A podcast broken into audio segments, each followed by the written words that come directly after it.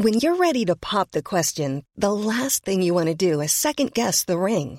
At Bluenile.com, you can design a one of a kind ring with the ease and convenience of shopping online. Choose your diamond and setting. When you find the one, you'll get it delivered right to your door. Go to Bluenile.com and use promo code LISTEN to get $50 off your purchase of $500 or more. That's code LISTEN at Bluenile.com for $50 off your purchase. Bluenile.com code LISTEN.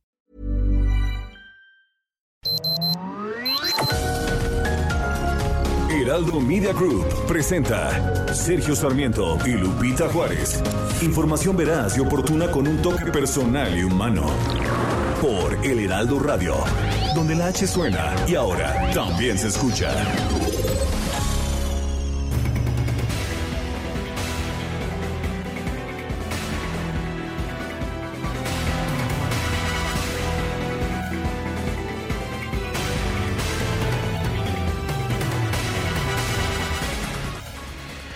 Bueno, una verdadera tragedia lo que se registró allá en Tulum, en Quintana Roo. Un grupo de policías sometieron a una mujer salvadoreña la tarde del 27 de marzo y provocaron su muerte. Videos tomados por testigos muestran como cuando menos cuatro policías municipales someten a la mujer contra el, contra el suelo durante varios minutos. La víctima queda inconsciente y es trasladada por una patrulla del municipio. El sitio, Noti Caribe reportó que los policías de la patrulla 9276 sometieron a la mujer en la avenida La Selva por supuestamente alterar el orden público. Muestran también que la mujer todavía viva gritaba y pedía ayuda sin recibir ningún tipo de auxilio mientras un policía la mantenía en el suelo con la rodilla sobre el cuello. Bueno, eh, lo que hemos ah, visto es una situación complicada. El gobernador del estado lamentó los hechos y dijo que los elementos de policía fueron separados de sus cargos mientras se lleva a cabo una investigación. Me queda claro que enfrentamos un reto estructural de educación en el cual hay mucho por hacer. Lo acontecido en las últimas horas nos confirma la necesidad de acelerar el paso para asegurar una vida libre de violencia contra las mujeres. Son las 7 de la mañana, 7 de la mañana con dos minutos. Hoy es lunes, lunes 29 de marzo de 2021. Yo soy Sergio Sarmiento. Quiero darle a usted la más cordial bienvenida El Heraldo Radio. Lo invito a quedarse con nosotros, aquí estará bien informado.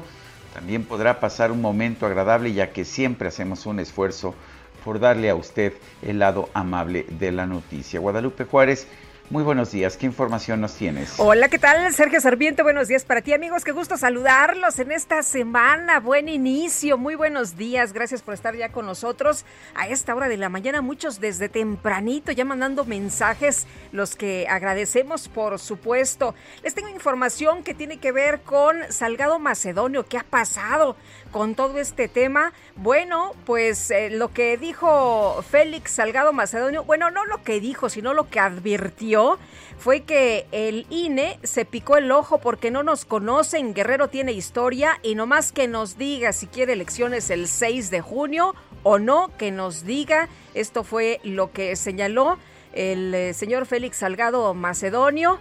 Eh, que como usted sabe, bueno, pues eh, él quiere ser gobernador del estado. Se los decimos de una vez, no va a haber elecciones en Guerrero, fíjese nada más. Esto es lo que está diciendo, lo que está advirtiendo y en el Congreso van a mandar a un gobernador interino y ese gobernador interino va a convocar a una nueva elección en un término de seis meses y de todos modos voy a ser el gobernador de Guerrero. ¿Para qué le dan vueltas? Yo no voy para atrás, todo para adelante a través de un comunicado que difundió, por cierto, su equipo de campaña en un mitin que encabezó en Coyuca de Benítez. Salgado Macedonio dijo que hasta ese momento, bueno, pues él no tenía ninguna notificación ¿eh? por parte del INE por la cancelación de la candidatura. Adelantó de todos modos que iba a suspender su gira en acato a la resolución del INE y defenderá su candidatura ante los tribunales. Ayer se registró la peor contaminación del Valle de México, de la Ciudad de México, desde que se tienen registros, sí incluso superior a lo que se registraba allá en los años 80, en que no se utilizaban los convertidores catalíticos en los automóviles. La calidad del aire fue extremadamente mala, según la página aire de la Secretaría del Medio Ambiente de la Ciudad de México, con niveles de hasta 625 en el índice de aire y salud por partículas menores a 10 micrómetros. Eh, bueno, la verdad es que es una, fue una situación muy complicada. Aparentemente la razón son tolvaneras que se llevaron a cabo en la zona norte del Valle de México con rachas de viento de entre 50 y 60 kilómetros por hora. Provocaron estos vientos tolvaneras que incrementaron la concentración de partículas en el aire. Y bueno, pues no se decretó una emergencia eh, simple y sencillamente se ha seguido monitoreando la situación y estaremos al pendiente, por supuesto, de lo que se registre esta mañana. Este aire en la Ciudad de México, sin embargo, sí tuvo su peor nivel, su peor nivel pues desde que se tiene en registro. En estos momentos, afortunadamente, ya estamos viendo calidad de aire buena en todo o casi todo el Valle de México. Eh, solamente hay un punto en que es aceptable, que es allá en Chalco. En todo el resto del Valle de México, la calidad del aire es buena esta mañana. Sí, oye, un fin de semana muy complicado porque estuvo todo el fin de semana oliendo a quemado, era una mareda por todas partes y ayer con la tolvanera uno pensaba que pues era de nuevo algún incendio, sin embargo no olía quemado, en algunas partes sí, en algunas no, la gente decía que olía como a polvo, que olía como a tierra, en fin, pues esto fue lo que tuvimos el fin de semana. Y bueno, en eh, información que está llegando en estos momentos, cuatro policías involucrados en la muerte de Victoria, esta persona de la que ya nos adelantaba Sergio, la mujer salvadoreña que fue detenida en Tulum y asesinada por los policías que la eh, sometieron, fueron procesados por el delito de feminicidios, lo que ha confirmado el fiscal de Quintana Roo, Oscar Montes de Oca. Son las 7, 7 de la mañana con 6 minutos.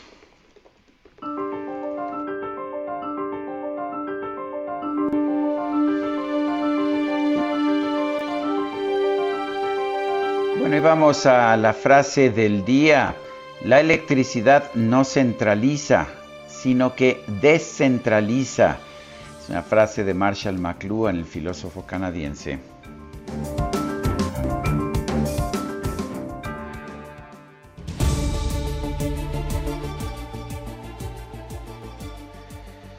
Bueno, y las preguntas, ya sabe usted que pues somos preguntones, nos gusta preguntar a mucha gente que nos escucha, le gusta responder nuestras preguntas. El viernes pasado preguntamos, ¿está usted de acuerdo en que el INE haya cancelado las candidaturas de Félix Salgado Macedonio, Raúl Morón y otros por no presentar informes de gastos de pre-campaña? Nos dijo que es la ley el 94.4%. Es exagerado 3.4%, no sabemos 2.2%. Recibimos 11.716 votos. Y esta mañana, esta mañana ya, ya hice la siguiente pregunta en mi cuenta personal de Twitter. Arroba Sergio Sarmiento, ¿estaría usted de acuerdo en eliminar al INE? Nos dice que sí el 5.5%, que no 93.7%, quién sabe, 0.9%. En 55 minutos hemos recibido 3.211 votos.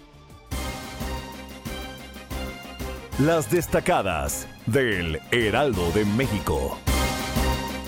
Y ya está con nosotros Itzel González con las destacadas del Heraldo y los destacalovers que pues muchos están en su casa, se están cuidando, ¿verdad? Itzel, ¿cómo te va? Buenos días. Lupita, Sergio, amigos, destacalovers, muy buenos días. Así es, aunque estamos de vacaciones, nosotros seguimos al pie del cañón y supongo que nuestros queridos radioescuchas también, desde su camita, desde algo más tranquilo, desde Acapulco, nos pueden escuchar también. Pero ellos también se quieren informar. Nosotros no vamos a descansar. Les informamos, nosotros no descansamos. Muchos descansan, nosotros no. Oye, las imágenes impresionantes del Heraldo, ¿no? Estas filas tremendas allá en el aeropuerto, qué barbaridad. Y las playas también. Uy, pero con ojalá que tomen las medidas sanitarias, ¿no? Así es que que tengan su cubrebocas, por lo menos gelecito antibacterial, la sana distancia y ya con eso estamos del otro lado. Sergio Lupita, amigos, mucha información este lunes, este arranque de Semana Santa, así que comenzamos con las destacadas del Heraldo de México. En primera plana, reporte Secretaría de Salud, cifra negra de decesos crece 84% en segunda ola. Entre noviembre y marzo hubo 92 mil muertes en el subregistro asociadas a COVID-19. Se calculan 313 mil fallecimientos en total. País, pausa a las giras, se vuelca contra Naya. El presidente Andrés Manuel López Obrador hace mofa de dichos del ex candidato sobre consumo de caguamas. Ciudad pues de le, México. le, hizo el día a Naya, ¿no? Si nadie lo tomaba en cuenta, pues ya lo tomó en cuenta el presidente. Si de por sí ya se había hecho viral con las caguamas, ahora con el dicho del presidente, pues sube de popularidad. Ciudad de México, mayores de 60 en ocho días, todos los que faltan. Dan a conocer los macrocentros de inoculación en Álvaro Obregón, Benito Juárez, Cuauhtémoc, Gustavo Amadero e Iztapalapa. Estados, brutalidad, policías someten a mujer y muere. Elemento municipal presiona su cuello hasta que pierde el sentido y la vida. Fiscalía indaga actuar de los implicados en Tulum. Orbe, tabaquismo, crece adicción, la ansiedad y estrés por el COVID-19, los culpables. Meta, Tokio 2020, México obtiene boleto, el Tri trabaja el juego ante Canadá, vence con autoridad y cumple con las expectativas para asegurar su puesto en los Juegos Olímpicos. Y finalmente, en mercados cuaresma, atún en lugar de mariscos por la crisis, se han buscado opciones más accesibles. Pues sí, no, es que ya todo está recaro. Ya nada más nos alcanza para una latita de atún, porque si no, ya no sale. Así es, muy bien. Lupita, Sergio, amigos, hasta aquí las destacadas del Heraldo. ¡Feliz lunes! Gracias, Itzel.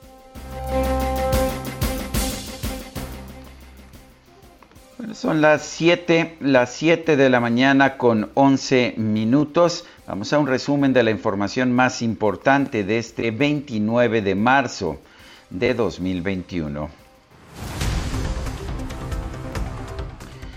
El canciller Marcelo Ebrard informó que la noche de este domingo llegó al Aeropuerto Internacional de la Ciudad de México un avión con un millón y medio de vacunas contra el COVID-19 de la farmacéutica AstraZeneca son vacunas cedidas por el gobierno de los Estados Unidos. Además, el canciller Ebrard anunció que el próximo jueves van a llegar al país 1.200.000 vacunas para completar los 2.7 millones que fueron acordados con el gobierno de los Estados Unidos. Este fin de semana también llegaron a México 65.000 vacunas de la farmacéutica china CanSino. Están envasadas y listas para su uso inmediato. La jefa de gobierno de la Ciudad de México, Claudia Sheinbaum, informó que este martes 30 de marzo va a comenzar el proceso de vacunación contra el COVID-19 en adultos mayores de las alcaldías Benito Juárez, Cuauhtémoc y Álvaro Obregón. Programa Nacional de Vacunación contra COVID-19 para personas de 60 años y más en la Ciudad de México continúa a partir de este martes 30 de marzo hasta el 3 de abril para las alcaldías de Álvaro Obregón, Benito Juárez y Cuauhtémoc. Y del viernes 2 de abril al martes 6 de abril para las alcaldías de Iztapalapa y Gustavo Amadero. En todos los casos, de 9 a 4 de la tarde. La Secretaría de Salud Federal informó que en México ya hay 201.623 muertes por COVID-19 así como 2.226.550 casos confirmados.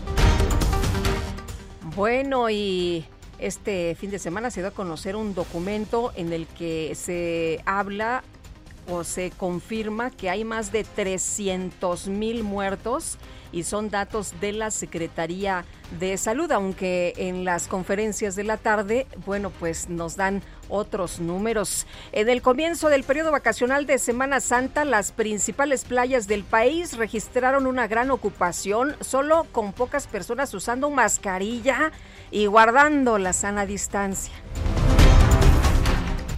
El presidente de Chile, Sebastián Piñera, anunció que debido al incremento de casos COVID en su país, va a proponer que se posterguen las elecciones para conformar la asamblea que va a redactar una nueva constitución. El presidente de Venezuela, Nicolás Maduro, señaló que su, eh, su, país podría dedicar una parte de la producción petrolera para garantizar el acceso a las vacunas contra el coronavirus. Venezuela tiene los barcos petroleros, tiene los clientes para que nos compren el petróleo y dedicaría una parte de su producción para garantizar todas las vacunas que necesita Venezuela. Petróleo por vacuna. Unas, dice Maduro. El líder opositor de Venezuela, Juan Guaidó, informó que dio positivo a COVID-19, pero que solo presenta síntomas leves y el director general de la Organización Mundial de la Salud, Tedros Adhanom Ghebreyesus, llamó a los gobiernos de todos los países del mundo a donar 10 millones de vacunas contra el COVID-19 a la iniciativa global COVAX para entregarlas a los países que aún no han comenzado su proceso de vacunación. El secretario general de la Organización de las Naciones Unidas, Antonio Guterres, criticó a los países desarrollados que han creado una reserva de vacunas contra el COVID-19. Les pidió compartir las dosis con el resto del mundo. Este fin, este fin de semana, el presidente López Obrador realizó una gira de trabajo por el estado de Coahuila. Advirtió que su gobierno va a tomar pues eh, decisiones más estrictas en el manejo del agua ante la codicia de quienes destruyen la naturaleza para generar riqueza a cualquier costo.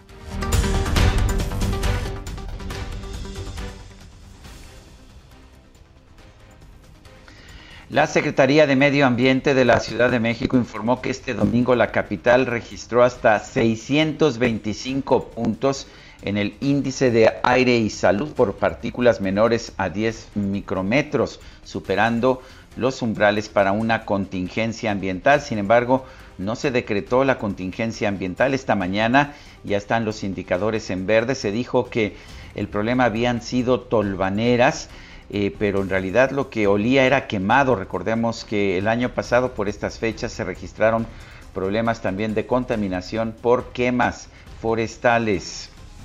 Y el senador con licencia Félix Salgado Macedonio aseguró que trabaja con un equipo de, de, abogados, esto para imputar ante el Tribunal Electoral la resolución del INE con la que se cancela su registro como candidato de Morena al gobierno de Guerrero. El diputado de Morena, Porfirio Muñoz Ledo, denunció que el presidente nacional del partido, Mario Delgado, ha impulsado una campaña en su contra para impedir su reelección como legislador federal. El dirigente nacional del PAN, Marco Cortés, acusó al presidente López Obrador y a Morena de intentar desacreditar al Instituto Nacional Electoral para controlar las próximas elecciones del 6 de junio. El exdiputado federal Francisco Pelayo Covarrubia se registró ante el Instituto Estatal Electoral de Baja California Sur como candidato de la Alianza Unidos Contigo, integrada por el PAN, el PRI, el PRD, el Partido Humanista y de Renovación Sudcaliforniana al gobierno de esa entidad. El expresidente Felipe Calderón advirtió que en las próximas elecciones se pondrá en juego el Estado de Derecho, la vida democrática del país y la posibilidad de enfrentar un poder absoluto y sin límites. ¿Quién dice el refrán, amigas y amigos, que si el poder corrompe, el poder absoluto corrompe absolutamente y México está en peligro de convertirse en un país de un poder absoluto y sin límites? Que ya mucho han sufrido México y los mexicanos. Por eso la Constitución protege a nuestros jueces, para que puedan aplicar la justicia sin la amenaza del poderoso y para evitar el abuso del poderoso. Por eso la figura más grande del derecho en México, ¿cuál es? El amparo. ¿Por qué razón? Porque es para amparar, para proteger, para cuidar de quién? Del poderoso. Por eso en estas elecciones está en juego el Estado de Derecho y no permitiremos que se le quiten las trancas y que se le quiten los límites al poderoso, porque México pierde con el poder absoluto. Con motivo del décimo aniversario del Movimiento por la Paz con Justicia y Dignidad, el activista Javier Sicilia denunció que de la misma forma que en sexenios pasados el presidente que, en sexenios pasados el presidente López Obrador ignora ahora y criminaliza a las víctimas de violencia en el país. La única diferencia de este gobierno, mal llamado de la cuarta transformación, con los gobiernos anteriores, es que con Andrés Manuel ya no hay pretexto para no ver esta contraproductividad y esta decadencia. Su ascenso al poder nació de la última esperanza de un pueblo sometido al crimen y al saqueo de las partidocracias, las organizaciones criminales y los poderes fácticos. Una esperanza que él mismo se ha encargado de traicionar y sepultar. Este fin de semana, activistas feministas protestaron frente a Palacio Nacional, proyectaron mensajes sobre la fachada del inmueble para exigir justicia por las víctimas de feminicidio y desapariciones forzadas en el país. La Fiscalía General de Quintana Roo informó que ya investiga la muerte de una mujer salvadoreña identificada como Victoria Esperanza, quien perdió la vida luego de ser sometida en el suelo por un grupo de agentes de la Policía Municipal de Tulum. El presidente municipal de Tulum, Víctor Masta, eh, pues, afirmó que los agentes implicados en este caso ya fueron separados de su cargo para ser investigados. El presidente de El Salvador, Nayib Bukele, pidió a las autoridades mexicanas que se haga justicia por la muerte de Victoria Esperanza. Anunció que su gobierno se va a encargar de la manutención y de los estudios de las dos hijas de la víctima. Y este fin de semana también fue hallada sin vida una mujer en la isla de Holbox, allá en Quintana Roo. El gobernador Carlos Joaquín dio a conocer que ya fue detenido el presunto responsable de este crimen, de este feminicidio. Y luego de que medios internacionales reportaron que las fuerzas de seguridad de Myanmar han matado a más de 100 personas durante las protestas en contra del golpe de Estado, el presidente de los Estados Unidos, Joe Biden, consideró que estos actos de violencia son absolutamente intolerables. Autoridades de Egipto informaron que ya se logró reflotar parcialmente a este buque de bandera panameña, el cual ha bloqueado el canal de Suez por varios días. Y en información deportiva, la selección mexicana sub-23 obtuvo su pase a los Juegos Olímpicos de Tokio tras derrotar a Canadá por marcador de 2 a 0. Todavía jugará la final del preolímpico con Honduras que derrotó a los Estados Unidos, pero ya tiene asegurado su boleto. Son las 7 de la mañana con 22 minutos.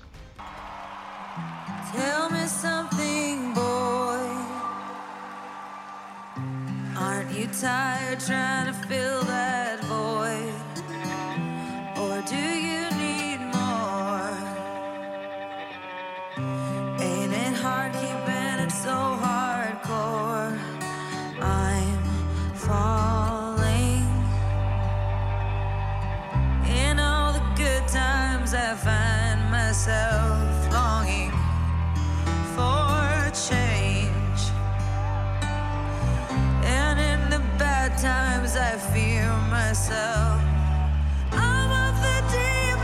Estamos escuchando la voz de Lady Gaga. Esta es la canción protagonista de la nueva versión de Star is Born, Nace una estrella, con Lady Gaga y Bradley Cooper. Los dos cantan en esta, en esta interpretación. Lady Gaga, una de las cantantes más populares, pero también con una mejor calidad de voz que en un principio se caracterizaba por sus escándalos, eh, por vestir ah, de vez en cuando con carne cruda, ahora me parece más madura, se ha convertido en una, una cantante de una voz impecable con interpretaciones magníficas como esta, esta que se llama Shallow. Y escuche usted esta voz.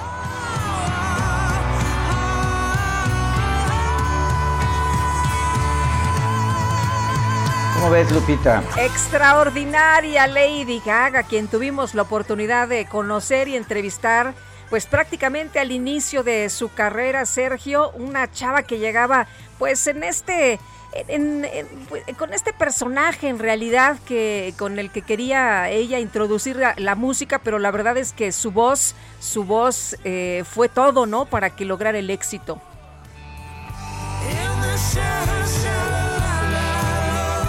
Guadalupe Juárez y Sergio Sarmiento regresamos.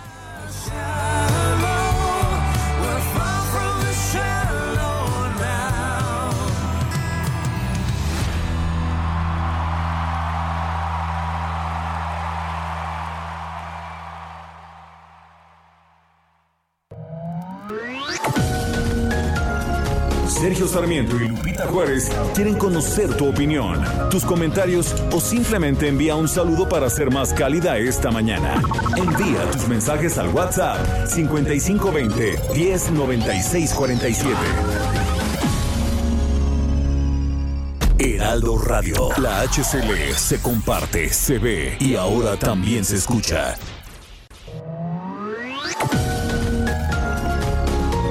Continuamos con Sergio Sarmiento y Lupita Juárez por El Heraldo Radio.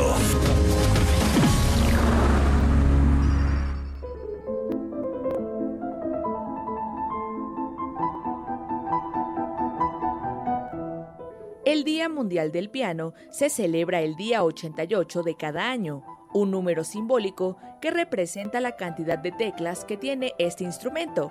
Fue iniciativa del pianista alemán Niels Fromm. El piano es un instrumento que tuvo sus orígenes a partir de otros instrumentos musicales que se inventaron hace miles de años, pero que a partir del siglo XVIII fue desarrollado tal y como lo conocemos hasta ahora gracias a Bartolomeo Cristofori. Antes de que existiera el piano, ya se habían inventado muchos instrumentos de cuerda, como la cítara, el monocordio, la zanfona, el escaque, hasta llegar al clavicordio, el cual tiene un gran parecido al piano.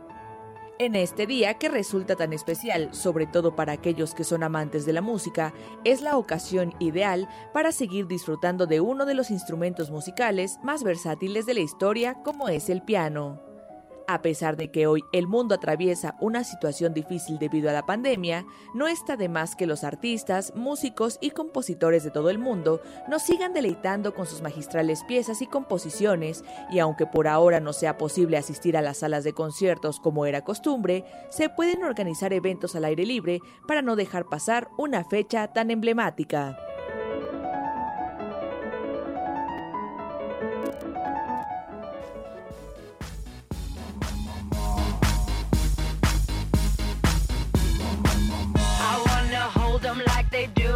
this place.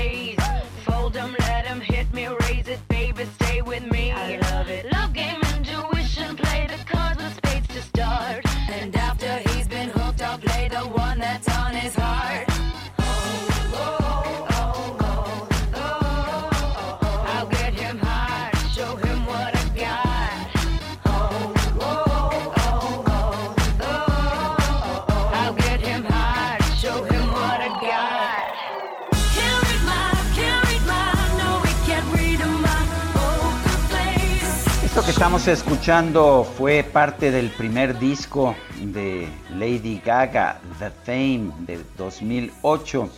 Y bueno, Poker Face de alguna forma nos reflejaba la, forma de cantar de los primeros discos de Lady Gaga, mucho más, ah, pues mucho más, ¿qué puedo decir? Electrónica la interpretación.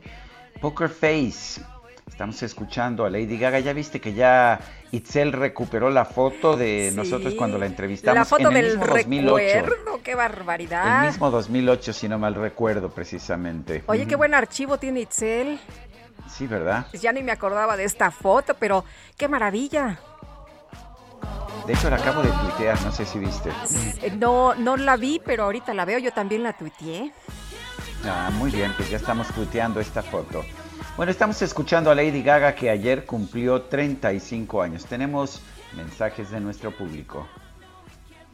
Dice Patricia, hola, excelente inicio de semana. Sergio y Lupita, ¿cómo están? Yo ya preparándome para mi caminata diaria y escucharlos. Saludos afectuosos para ustedes y todo el equipo de trabajo. Mi esposo y yo Fuimos de los primeros en vacunarnos con AstraZeneca. Espero que ahora que Estados Unidos mandó esta vacuna nos puedan poner la segunda dosis, como siempre escuchándolos desde Tequisquiapan. Pues un abrazo y seguramente tendrán que aplicarse las segundas eh, dosis. En breve nos estarán informando ya las autoridades.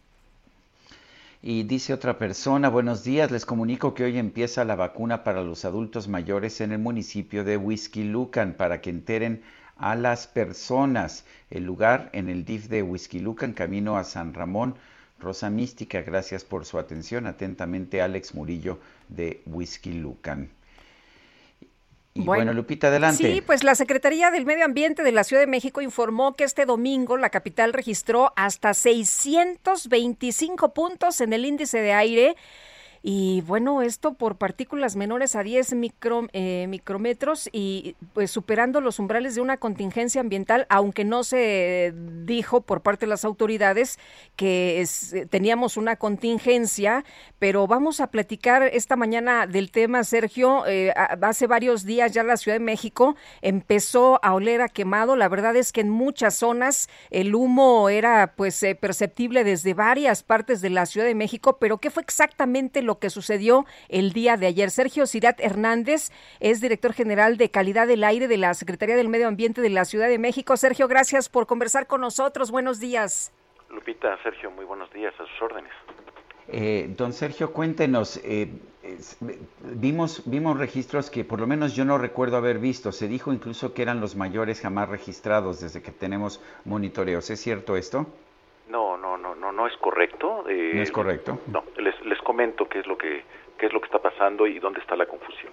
Eh, la norma oficial mexicana establece eh, las condiciones para determinar el estándar de calidad del aire en promedios de 24 horas. Sin embargo, el nuevo índice de calidad del aire, eh, denominado Aire Salud, que es un índice federal, eh, establece un nuevo criterio para eh, comunicar la información de, contaminación en términos de partículas PM10 y PM2.5, donde se publica no un promedio simple de 24 horas, sino un promedio ponderado de 12 horas, donde se le da mayor peso a las últimas 3 horas.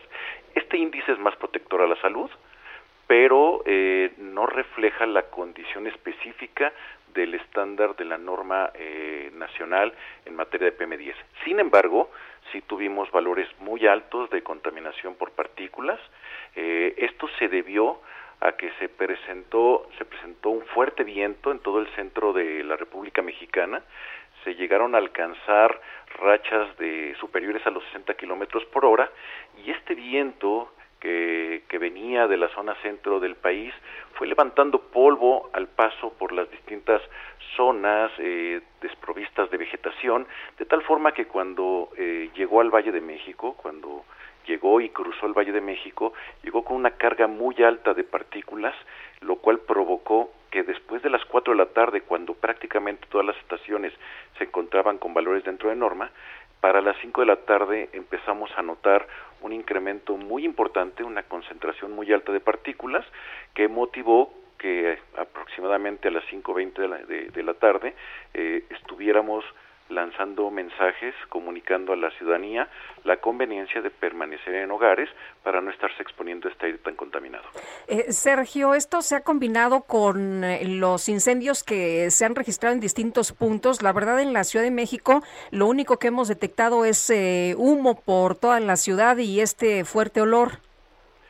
Bueno, eh, efectivamente al estar eh, este aire eh, viajando y arribando al, Valle de México, arrastra no solamente polvos de zonas desprovistas de vegetación, sino también arrastra el humo que puede estar estarse generando en incendios forestales, tanto al interior del Valle de México como al exterior del mismo, de tal forma que se percibe este olor tan característico de, de, pues de, incendio forestal, ¿no? De, humo, de quemas. Eh, esto es correcto. sabemos qué tanto, qué tanto de, pues de esta contaminación era producida por los incendios y qué tanto por las tolvaneras. No tenemos una cuantificación, sin embargo, eh, lo que es una realidad es que a partir de la llegada de esta eh, de esta tolvanera es cuando en el sistema de monitoreo de calidad del aire eh, observamos cómo gradualmente las estaciones iban alcanzando valores de muy mala calidad del aire e incluso extremadamente calidad eh, extremadamente mala la calidad del aire. Y, y gradualmente se fueron eh, coloreando eh, en rojo y morado que, que indica esta eh, pésima calidad del aire las estaciones de monitoreo iniciando por el norte que es justo por donde ingresa eh, el viento estas rachas de viento con con una alta concentración de, de polvo eh, y posteriormente y con una cierta eh, rapidez alcanzó la zona centro del Valle de México y posteriormente incluso en el sur tuvimos estaciones que alcanzaron eh, extremadamente mala calidad del aire, de tal forma que podemos eh, aseverar que la gran que el gran problema de contaminación alcanzado el día de ayer se debió básicamente al arrastre de polvo eh, de, de, principalmente las imágenes satelitales lo que nos muestran es que este polvo se arrastró principalmente del estado de Hidalgo y del estado de, de Puebla. Sergio, ¿no es necesario eh, que, que, se dé a conocer que hay una contingencia ambiental y que tomemos medidas, que tomen medidas en el gobierno? Hay que recordar que la contingencia ambiental atmosférica tiene dos tipos de acciones. La primera tiene que ver con protección a la salud y es informarle a la población eh, la situación que estamos eh, viviendo en términos de calidad del aire para evitar que la gente se exponga al aire contaminado, permanezca en sus hogares, no haga ejercicio al aire libre eh, y las, el segundo tipo de medidas está relacionado con eh, parar algunas actividades productivas o de movilidad para evitar que se genere contaminación al interno del Valle de México y con esto tratar de evitar alcanzar concentraciones más altas de contaminación. En lo que ocurrió el día de ayer, eh, era evidente que la, que la contaminación estaba siendo causada por un fenómeno natural, eh, también, los, repito, las imágenes satelitales muestran claramente cómo la contaminación estaba siendo ingresada de otras zonas eh, ajenas eh, al, al, Valle de México. Eh, de hecho, una foto, ¿no? Sí, sí, sí, existen, uh -huh. existen eh, eh, fotos satelitales y esto lo que nos muestra es eh, que independientemente si se hubiera decretado una contaminación o acciones de reducción de contaminantes en Valle de México no hubiera sido de utilidad para detener esta eh, gran cantidad de polvo que estaba ingresando al Valle de México. Sin embargo, hay que aclarar que desde las 5 de la tarde la Secretaría de Medio Ambiente de la Ciudad de México empezó a alertar a través de la página de, de, de, de Internet de la propia SEDEMA, de la aplicación aire, ahí se, muestra, se mostraban eh, las recomendaciones a la población establecidas en el índice de calidad del aire y salud. Adicionalmente en Twitter empezamos a informarle a la población y recomendando que la gente permaneciera en sus, en, su, en, en sus hogares.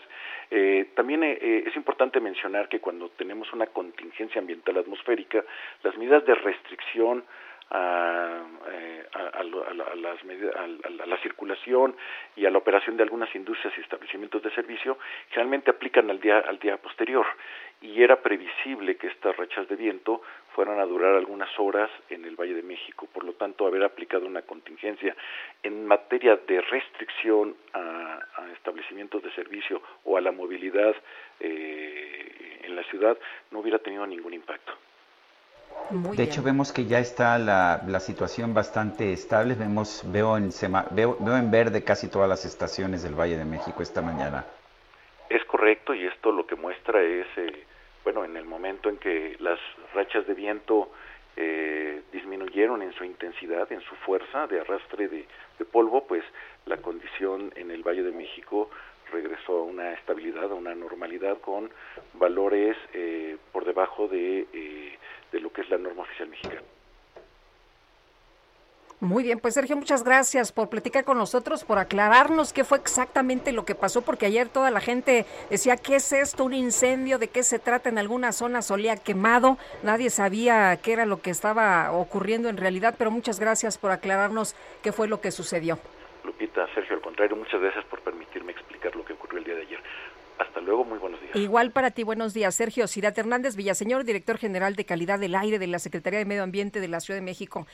Bueno, y en otros temas, en otros temas, peritos del Servicio Médico Forense de la Fiscalía General del Estado de Quintana Roo, después de cumplir con la práctica de la necropsia a esta mujer que pues falleció a manos de los eh, policías allá en Tulum, da a conocer que se identificó una fractura en la parte superior de la columna vertebral producida por la ruptura de la primera y segunda vértebra lo que provocó la pérdida de vida de la víctima. Las lesiones, de acuerdo a los dictámenes en materia de criminalística, eh, medicina forense, al material videográfico que forman parte de la carpeta de investigación son compatibles y coinciden con las maniobras de sometimiento que se le aplicaron a la víctima durante el proceso de su detención y antes de fallecer eh, la técnica policial de control corporal aplicada y el nivel de fuerza utilizado se realizó de manera desproporcionada. Sergio, es lo que se da a conocer hasta este momento.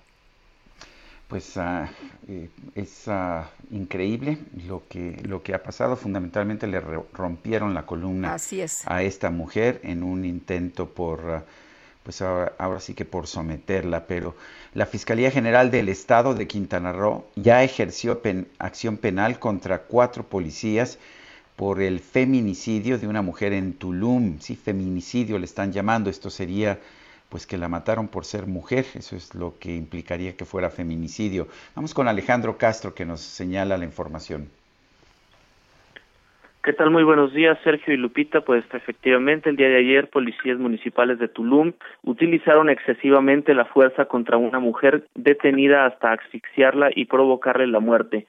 De acuerdo con este reporte, se solicitó auxilio a los uniformados aproximadamente a las 18.30 horas del sábado por la presencia de una mujer que se encontraba presuntamente bajo los efectos de las drogas y molestando a personas. Al lugar llegó la patrulla con número 9276 a la calle Tumbeca, la detuvieron entre cuatro elementos y una policía se postró sobre su cuerpo presionando con la rodilla la nuca. Eh, cuando se vio que no reaccionaba, eh, al sitio arribó otra patrulla con número 9287 y la subieron en estado inconsciente a la batea de la camioneta para trasladarla al centro de salud municipal. Como no se le atendió en ese momento, fue trasladada a las instalaciones de protección civil, donde indicaron que la víctima de origen salvadoreño, por lo que se sabe, ya no contaba con signos vitales.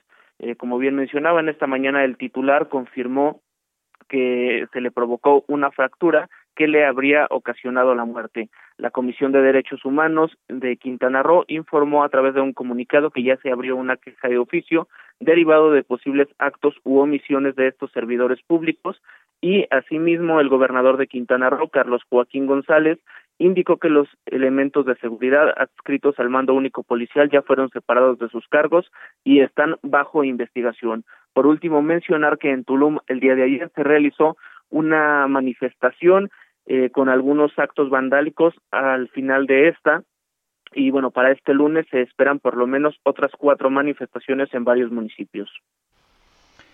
Alejandro Castro, gracias por hablar con nosotros. Gracias a ustedes. Buen día. Y continuamos con el tema. Está en la línea telefónica Marco Antonio To Ewan. Él es presidente de la Comisión de los Derechos Humanos del Estado de Quintana Roo. Marco Antonio, gracias por tomar nuestra llamada. Muy buenos días. ¿Qué tal? Buenos días. ¿Cómo está? Muchas gracias por el espacio. Gracias. Gracias, señor presidente. Cuéntenos, ¿qué, qué saben ustedes sobre pues la muerte de esta mujer allá en Tulum? Eh, tengo entendido que se está clasificando como feminicidio. ¿Qué nos puede explicar? Sí, gracias, don Sergio. Pues, nosotros lo que hacemos en este caso, por la competencia, es investigar la violación a derechos humanos, ¿no? Que en este caso se configuraría como un homicidio eh, o un, este, por supuesto, la, detención ilegal que, que hubo como tal, ¿no? En este caso estamos viendo que también se configura el, posible abuso, eh, más bien el abuso de poder que se ejerció y entonces es en cuanto a ello a que nosotros investigamos ya la cuestión de feminicidio o de homicidio agravado lo ve la fiscalía como delito, ¿no?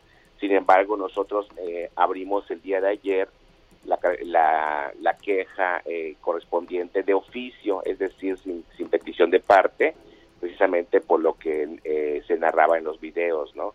Y hemos solicitado también informes para que 24 horas nos contesten toda lo, que estamos pidiendo precisamente para poder tener información más, más este, avanzada. Eh, don Marco Antonio, ¿qué información están solicitando? Ya se dio a conocer por parte de la Fiscalía en la práctica de la necropsia que esta persona, esta víctima, eh, pues eh, tuvo una fractura en la parte superior de la columna vertebral que le rompieron la primera y la segunda vértebra cuando pues le, le, ponen la, la rodilla en el cuello, ¿no?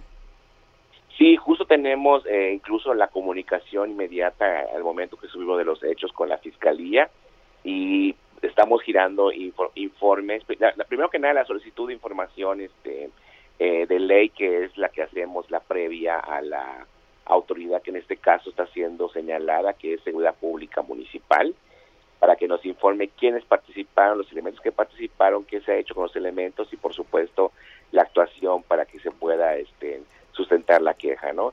Y por otra parte también la solicitud de colaboración en la Fiscalía para que nos informe, por supuesto, los resultados de la prueba y la carpeta de investigación que se ha abierto al respecto. exactamente qué va a pasar con cualquier ah, investigación que haga, que haga esta Comisión de Derechos Humanos. ¿Se somete a la Fiscalía? ¿Se hace una recomendación? ¿Cuál es el destino de la investigación que están ustedes haciendo? En este caso pudiera configurarse, eh, por lo que está narrando todo lo que ya tenemos eh, a la mano y también esperar los informes, en una posible recomendación que en este caso iría dirigida a la, a la Secretaría de Seguridad Pública del municipio de Tulum. Y este, la recomendación tiene efectos de reparación integral, obviamente, eh, que lleva desde una compensación monetaria hasta una atención directa a los familiares agraviados. Ahora aquí lo que llama muchísimo la atención es este abuso de, fuerza de parte de la policía, porque eran eh, cinco policías, una persona que iban a detener y, parece que fue exceso, ¿no? Eh, eh, Marco Antonio, no hay capacitación de la policía, no pueden detener a una persona, tienen que participar cuatro y someterla en el piso. Sí, y más todavía que vemos también que en su momento si, si estaba la persona ya este eh, pues de manera inerte que no no no, no respondía a, posibles signos vitales, pues en su momento también llamar y solicitar auxilio a la a la a, la ambulancia, ¿no? Cosa que este, no pasó, ¿verdad? Claro, aquí hablamos de la falta de implementación de protocolos o si hay el protocolo que no lo están cumpliendo como tal, ¿no? Por eso mismo también se está pidiendo que se esclarezca todo conforme a derecho y, lo más importante, ¿no? Que también este, quienes hayan cometido este este homicidio pues sean también sancionados. Bueno, pues yo quiero agradecerle Marco Antonio To Ewan, presidente de la Comisión de Derechos Humanos del Estado de Quintana Roo, el haber conversado con nosotros esta mañana. Estamos a la orden. Muchas gracias y buen día. Gracias, muy buenos días. El día de hoy se van a llevar a cabo diferentes movilizaciones allá en Quintana Roo, precisamente por este asesinato de Victoria, esta mujer de origen salvadoreño. Sabemos hasta este momento que, de acuerdo con el Ministerio Público que conoce del caso, se ejerció ya la acción penal en contra de los cuatro policías municipales, una mujer y tres hombres, por su eh, pues esta participación, ¿no? Por su probable participación en los hechos, que de acuerdo con la información que tenemos está catalogado como feminicidio.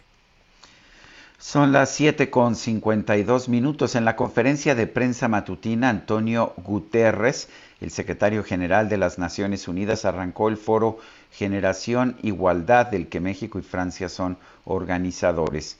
Vamos a escuchar. Hace 26 años, feministas, activistas y jóvenes centraron la acción colectiva en la consecución de la igualdad de género a través de la histórica Declaración y Plataforma de Acción de Beijing. Hoy siguen ustedes impulsando al progreso hacia ese objetivo.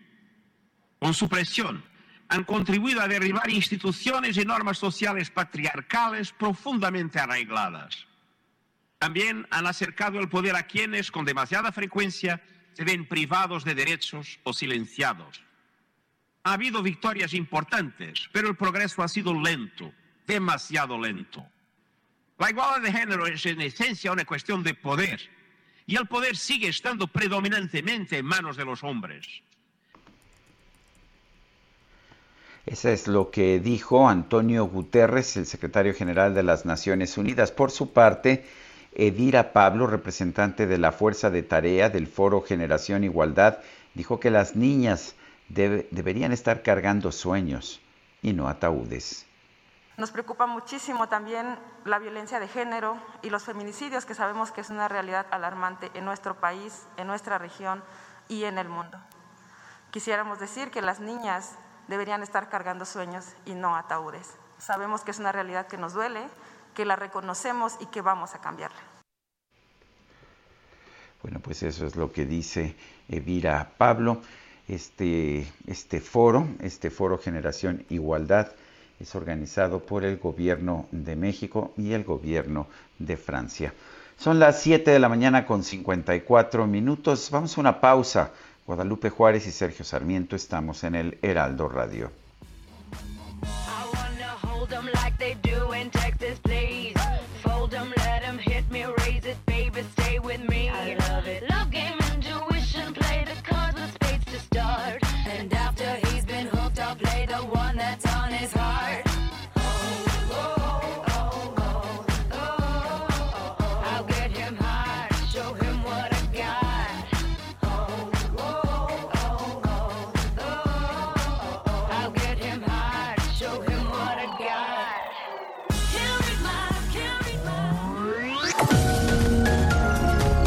Sarmiento y Lupita Juárez quieren conocer tu opinión, tus comentarios o simplemente envía un saludo para ser más cálida esta mañana. Envía tus mensajes al WhatsApp 5520 109647. Heraldo Radio, la HCL se comparte, se ve y ahora también se escucha.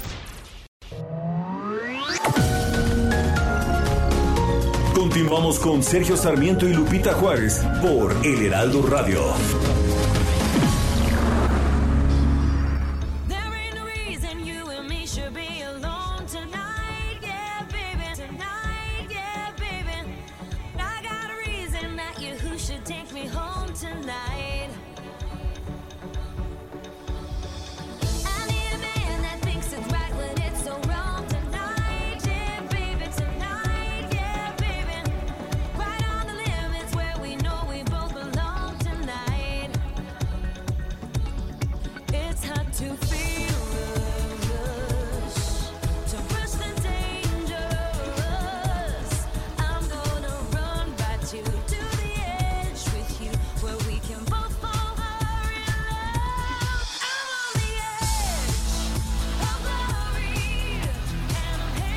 I'm on the edge of glory. Estoy al borde de la gloria. The edge of glory.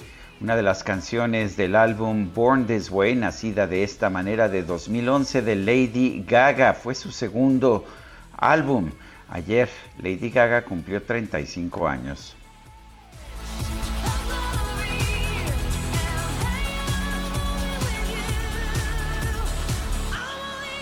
Y vámonos a los mensajes. Sergio y Lupita, mi noticiario consentido, por favor, ¿podrían mencionar esta petición? Los vecinos de Colinas del Sur pedimos a la jefa de gobierno reinstale el módulo de la policía en Avenida Santa Lucía, en la alcaldía Álvaro Obregón. La desmantelaron para convertirla en un eh, en un pilates, ¿será? Pilates, ¿verdad? Ah, pilares. En, un pilar, sí. En, un, en un pilar. Bueno, actualmente está abandonada y los delitos en toda la zona están al orden del día. Gracias y excelente semana. Abrazos de Patricia Zavala. En un pilares nos, nos dice, de los pilares de Sheinbaum, nos dice nuestro equipo de producción. Bueno, eh, dice otra persona, desde el jueves pasado cambiaron la ruta para el aterrizaje de los aviones en el Aeropuerto Internacional de la Ciudad de México. Hoy pasan sobre la unidad Lomas de Plateros cada uno o dos minutos. Hace tiempo trataron de hacerlo. Protestamos y nos hicieron caso. ¿Saben qué podemos hacer para evitar este cambio? Soy José Luis Bárcenas González.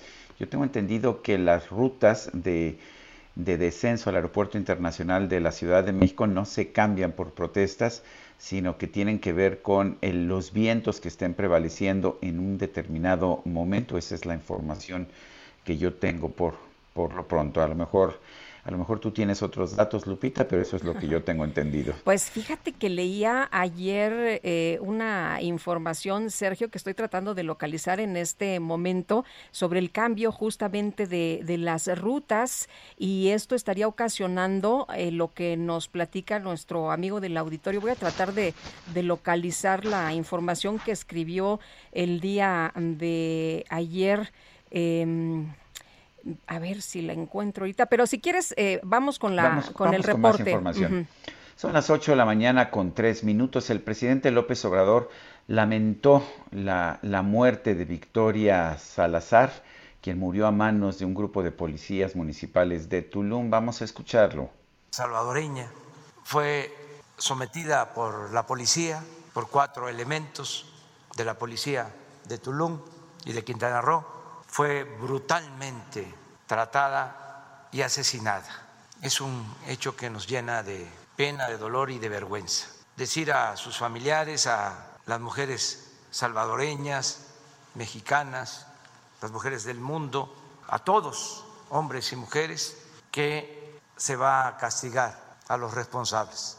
Ya están en proceso de ser enjuiciados y no habrá impunidad. Una característica de nuestro gobierno, a diferencia de otros, es que antes había autoritarismo, se cometían estos, estos hechos con frecuencia y además había impunidad. Ahora no. Bueno, pues son las palabras del presidente Andrés Manuel López Obrador sobre la muerte de Victoria Salazar allá en Tulum. Él, usó no el término, eh, él utilizó el término asesinada. Asesinar a alguien implica un dolo, es un homicidio doloso. Un homicidio puede ser accidental o doloso. Él pues está planteando el presidente de la República que hubo un dolo, que hubo una decisión de matar a esta mujer. Pues más información, Lupita. Sí, Sergio, fíjate que el gobernador de Quintana Roo, Carlos Joaquín, informó que ya fue detenido el presunto responsable del homicidio de una mujer de 29 años en Holbox, municipio de Lázaro Cárdenas, en la zona norte de Quintana Roo. A través de su cuenta de Twitter, el mandatario señaló que la familia de la víctima va a contar con todo el apoyo del gobierno del estado y que se hará justicia. Esta joven, identificada por los habitantes del lugar como Carla, era mamá de un menor de edad y se dedicaba a conducir un taxi mismo que fue encontrado flotando en el mar rumbo a Punta Siricote y las autoridades ministeriales acudieron al sitio y localizaron el cuerpo que fue sacado de la isla para trasladarlo al servicio médico forense. Qué terrible lo que está ocurriendo por allá. Y de acuerdo con el reporte de incidencia delictiva del Secretariado Nacional de Seguridad Pública hasta febrero, se han contabilizado dos feminicidios en Quintana Roo y se han registrado seis asesinatos en agravio de mujeres clasificados como homicidios. Es pues parte de la información que, que tenemos. Oye, y ya encontré eh, esto que escribía. tengo también, sí, pero eh, esta información eh, le escribía Ignacio Morales, Ignacio Morales Lechuga. Fíjate que él decía en su cuenta de Twitter y fue a partir de ahí que empecé a rastrear la información que a partir del jueves cambiaron la ruta de aproximación y aterrizaje del aeropuerto de la Ciudad de México. Esto obedece, escribe él, al capricho de Santa Lucía. Aumenta el riesgo de accidentes, el ruido en la ciudad y afecta a especies de aves y de otros animales. Bueno, yo tengo ya aquí el comunicado de la Secretaría de Comunicaciones y Transportes y lo que señala es que, la, eh, que hay un rediseño del espacio aéreo en el Valle de México y efectivamente tiene que ver con el hecho de que van a entrar en operación el aeropuerto de Toluca y va a entrar en operaciones el aeropuerto internacional Felipe Ángeles en marzo del 2022 este rediseño del espacio aéreo en México entra en operación el jueves 25 de marzo. En su primera etapa contempla los aeropuertos internacionales de la Ciudad de México y Toluca y en la segunda etapa se van a contemplar las operaciones del Aeropuerto Internacional Felipe Ángeles. Ya con anterioridad venía funcionando el aeropuerto de Toluca y no se habían modificado las rutas de descenso, pero efectivamente la Secretaría de Comunicaciones y Transportes ha desarrollado un plan rector para la modernización y reestructura del espacio aéreo mediante la navegación basada en la performance, así Así lo, lo escribe justamente este comunicado. Y bueno, dice que los cambios, que los cambios no serán perceptibles para los usuarios de aeropuertos, pero que van a ayudar a reducir en 16% el tiempo de vuelo de las aeronaves que operen en el espacio aéreo metropolitano y a tener mayor eficacia en las llegadas y las salidas. La Secretaría de Comunicaciones informó en este comunicado que este rediseño abonará también para mitigar las demoras operacionales, lo que se traducirá en un incremento de la capacidad del espacio aéreo. Otro efecto será la reducción del consumo de combustible y por lo tanto de emisión de gases contaminantes, eh, así como un decremento de las interacciones y carga de trabajo para los pilotos y también para los controladores de tránsito aéreo. Es la que la información que se da a conocer por parte de la Secretaría de Comunicaciones y Transportes. Y bueno, por otra parte, México, México llegó a las 201.623 defunciones a causa de COVID-19, es lo que ha informado la Secretaría de Salud y Gerardo Suárez nos tiene todos los detalles. Muy buenos días. En México se acumularon 201.623 muertes confirmadas por COVID-19, 194 más que el día anterior. En conferencia, la directora del CENSIDA, Aletze de la Torre, estimó que hay 2.420.746 casos de coronavirus SARS-CoV-2, lo que representa 1.528 casos nuevos. Sobre la mortalidad, el gobierno federal presentó un nuevo informe este fin de semana, el cual revela que se identificaron 294.287 muertes asociadas al COVID-19 entre enero de 2020 y febrero de este año, es decir, 92.000 más que la cifra de fallecimientos confirmados. En cuanto a la tendencia de la epidemia, el gobierno federal reportó una reducción en los casos de solo 10% en la semana que transcurrió del 15 al 21 de marzo en comparación con la semana anterior. Respecto a la vacunación, anoche llegaron a México 1.5 millones de vacunas de AstraZeneca provenientes de Estados Unidos.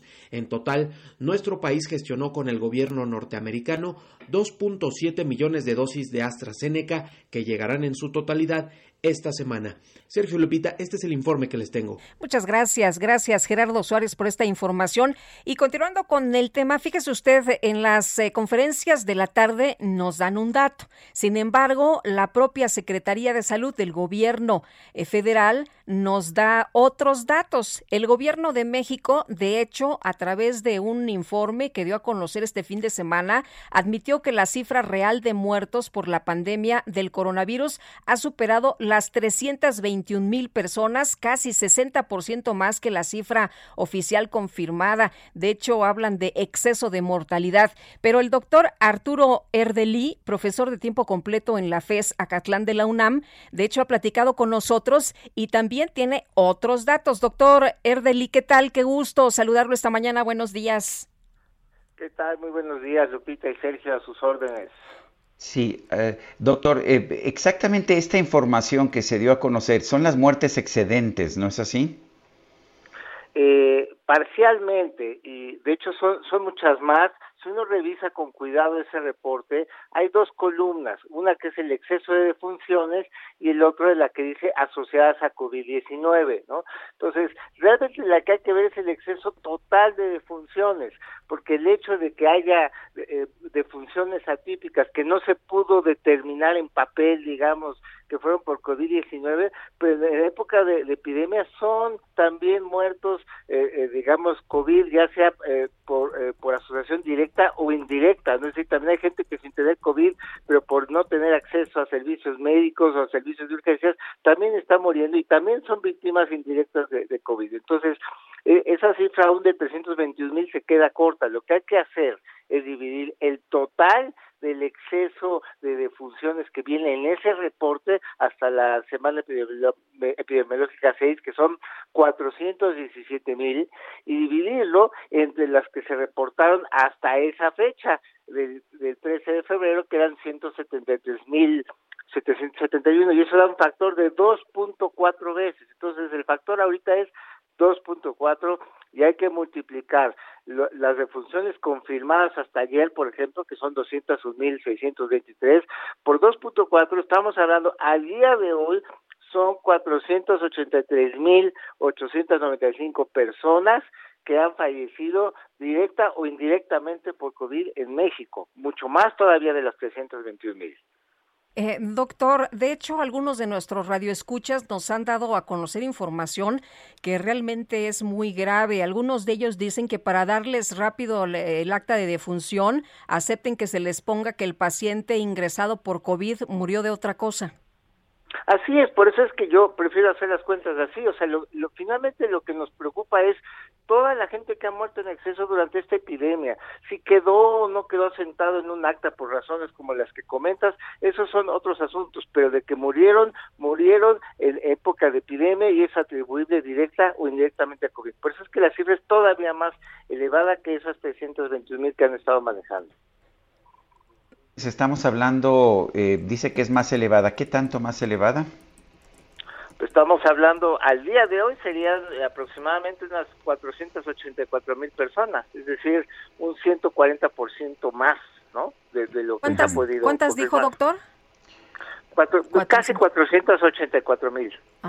Ahora, de hecho, desde el principio se le preguntó a, López Gatel que eh, cómo debíamos de, considerar el número de muertos y él decía que ellos tenían unos datos, pero que habría que multiplicarlo y que pues seguramente eran muchos más. Ellos mismos reconocen esto, ¿no, doctor? Así es, así es. Lo que pasa es que, bueno, desde el gobierno federal ha quedado claro que la estrategia es es minimizar las cosas y dar la cifra pues que haga parecer eh, las cosas que están las cosas mejor o, menos peor no pero pero así no bien las cuentas estamos hablando de, de, muchas más. Por eso creo que ahorita el factor que hay que tener en la mente es las muertes confirmadas que dan en las conferencias vespertinas hay que multiplicarlas por 2.4 y eso nos da un estimado del total de, muertes este, asociadas directa o indirectamente a COVID-19 en México. Doctor, una pregunta, ¿por qué multiplicar por 2.4?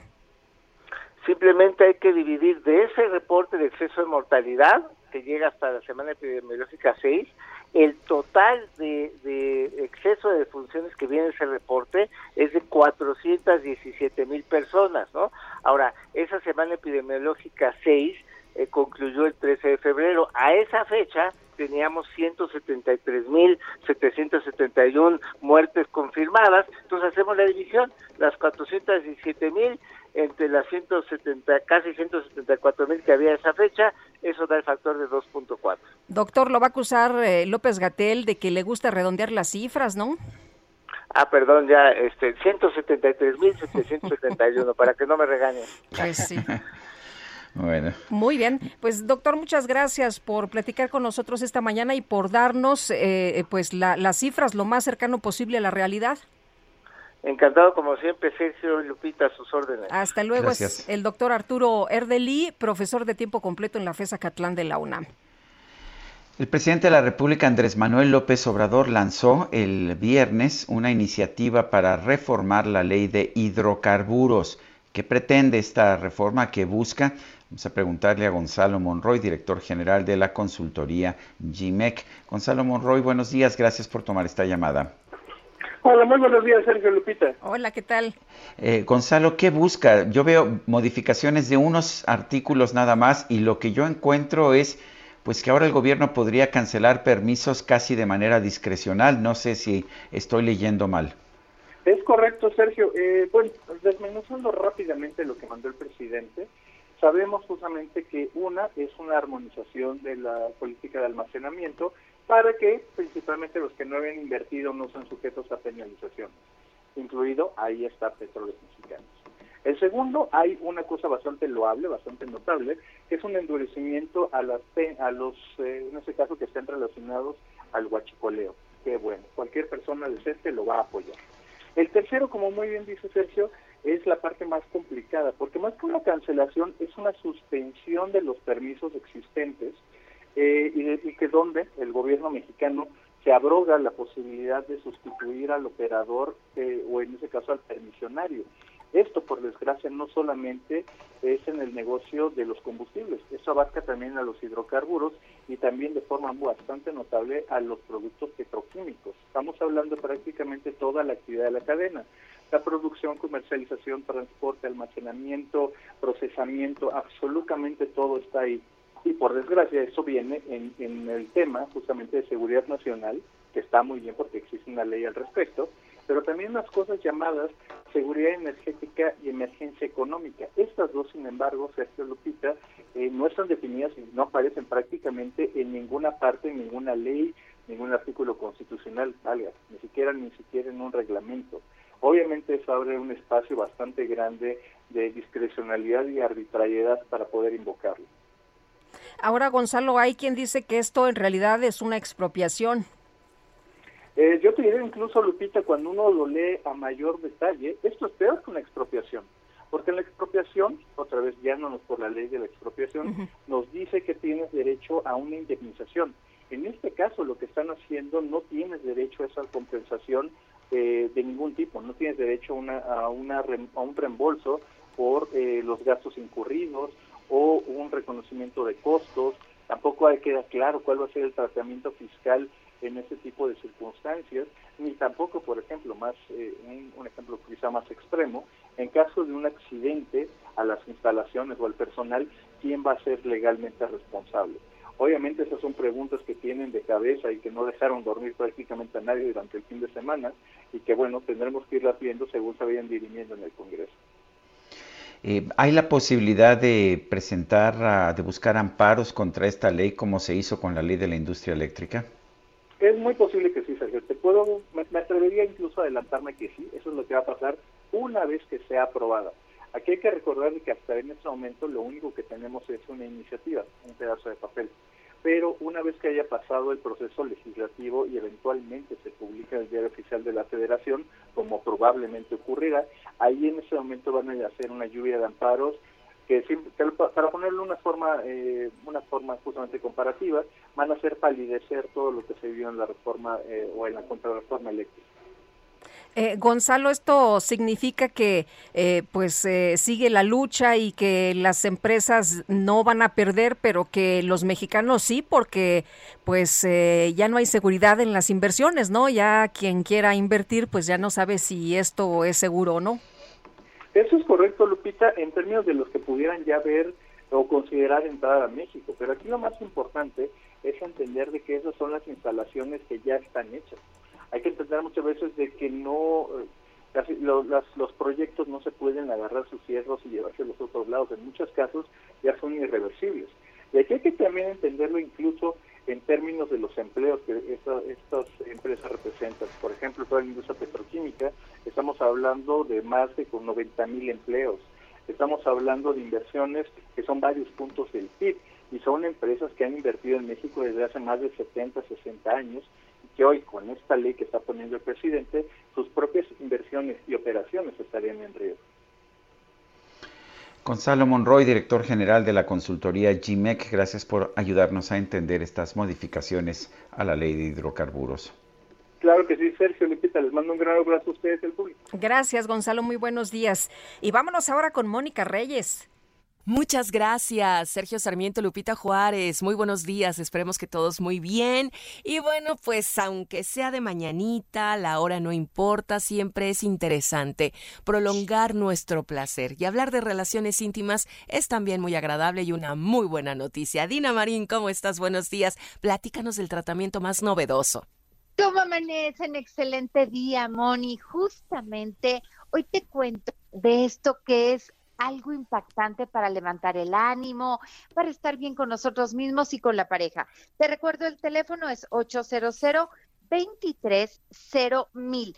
Ténganlo ya, escríbanlo o guárdenlo en contactos. 800 mil. Pueden visitar de una vez cómpralo.tv.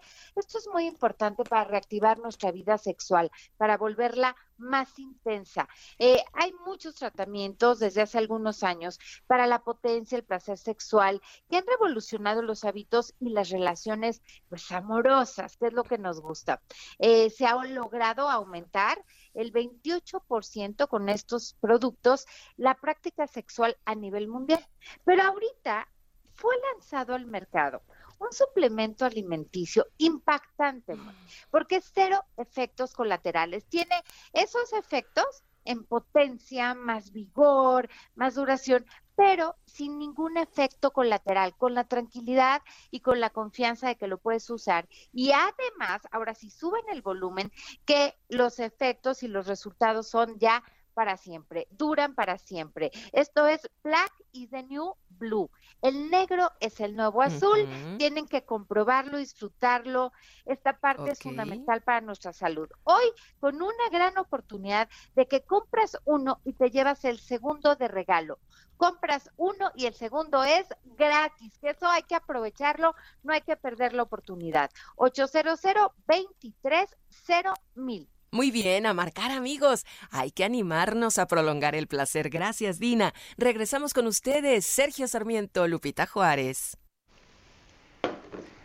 Muchas gracias, Mónica Reyes. Y vamos ahora a las calles de la Ciudad de México con Javier Ruiz. Adelante, Javier.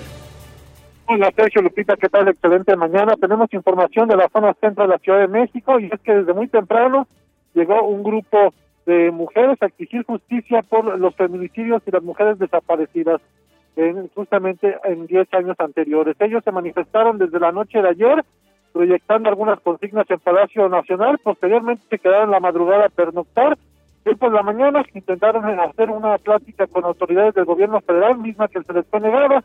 Posteriormente, pues realizaron algunos pintos y también colocaron pancartas en las vallas que dan justamente a la puerta de Palacio Nacional. Ya en estos momentos se han retirado este grupo de aproximadamente 50, 60 personas que venían de diferentes estados de la República y es por ello que teníamos cortes a la circulación, principalmente sobre el primer cuadro, que venía transitando sobre 20 de noviembre al llegar al circuito del Zócalo, todos los vehículos eran desviados hacia la calle de Tacuba, así que hay que evitar este punto.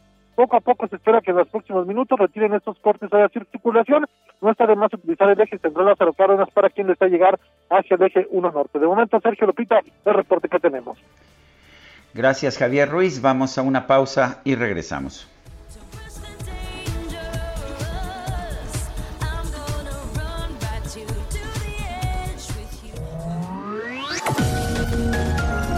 Sergio Sarmiento y Lupita Juárez quieren conocer tu opinión, tus comentarios o simplemente envía un saludo para ser más cálida esta mañana.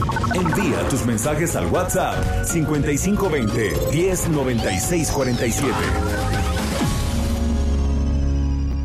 Heraldo Radio. La HCL se comparte, se ve y ahora también se escucha. Continuamos con Sergio Sarmiento y Lupita Juárez por El Heraldo Radio. Jaque Mate con Sergio Sarmiento.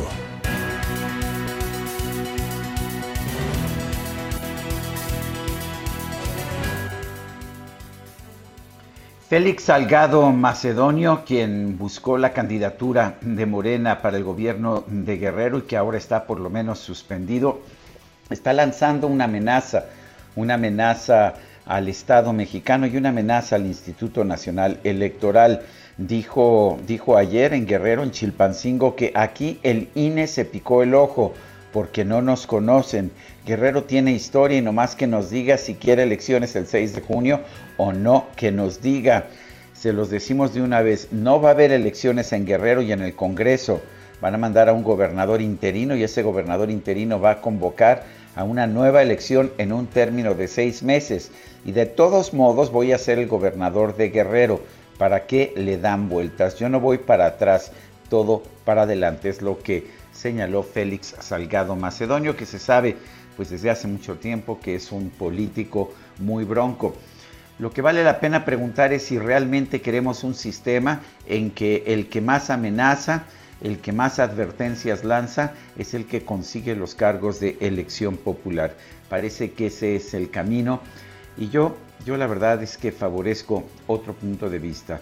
Favorezco un país de instituciones. Puede uno estar de acuerdo o no de acuerdo con la ley de instituciones y procedimientos electorales que determinó la cancelación de la candidatura de Félix Salgado Macedonio, pero es la ley y no se puede cuestionar al árbitro por aplicar la ley. Yo soy Sergio Sarmiento y lo invito a reflexionar.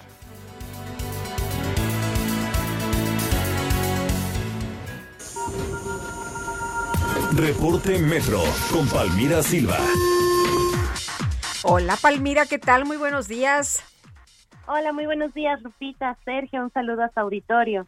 A esta hora registramos afluencia alta y un intervalo de paso entre trenes de 4 minutos en las líneas 7, 8, 12 y B y de 5 minutos en las líneas 1, 2, 3, 9 y A.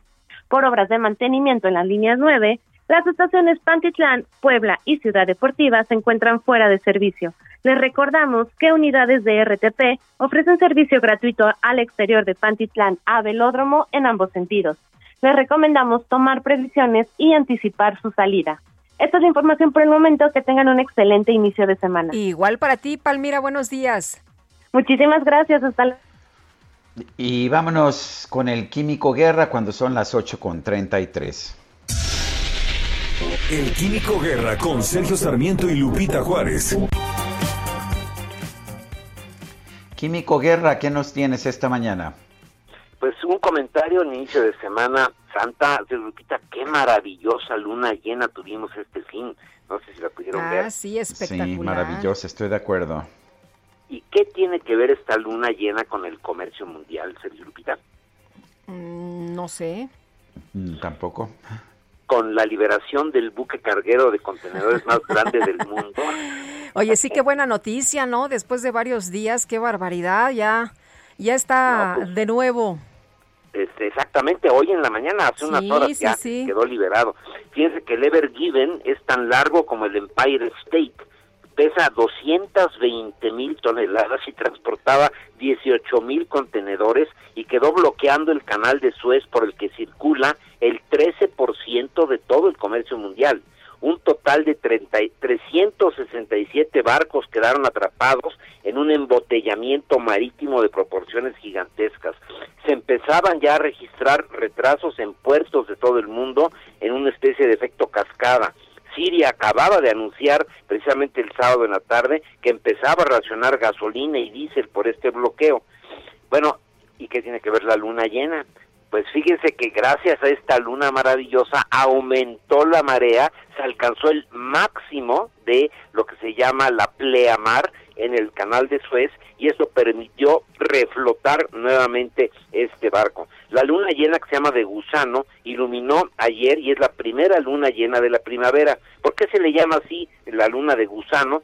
Porque aparece al fin del invierno en la temporada de deshielo del hemisferio norte, lo que provoca que la tierra se ablande después de estar congelada pues, todo el invierno y los gusanos entonces empiezan a emerger a la superficie. Pero fíjense la relación entre la naturaleza, nunca lo hubiéramos pensado, ¿no?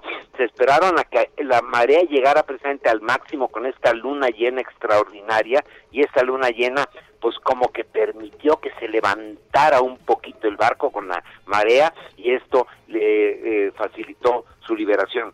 Así que vemos como la naturaleza pues está presente siempre, siempre en toda nuestra vida y todas nuestras actividades, aunque pensemos que la tecnología a veces nos aleja de ella, no es así Sergio Lupita, siempre estamos inmersos en un gran concierto de la naturaleza. Esta luna permitió esta liberación del barco de contenedores más grande del mundo, Sergio Lupita.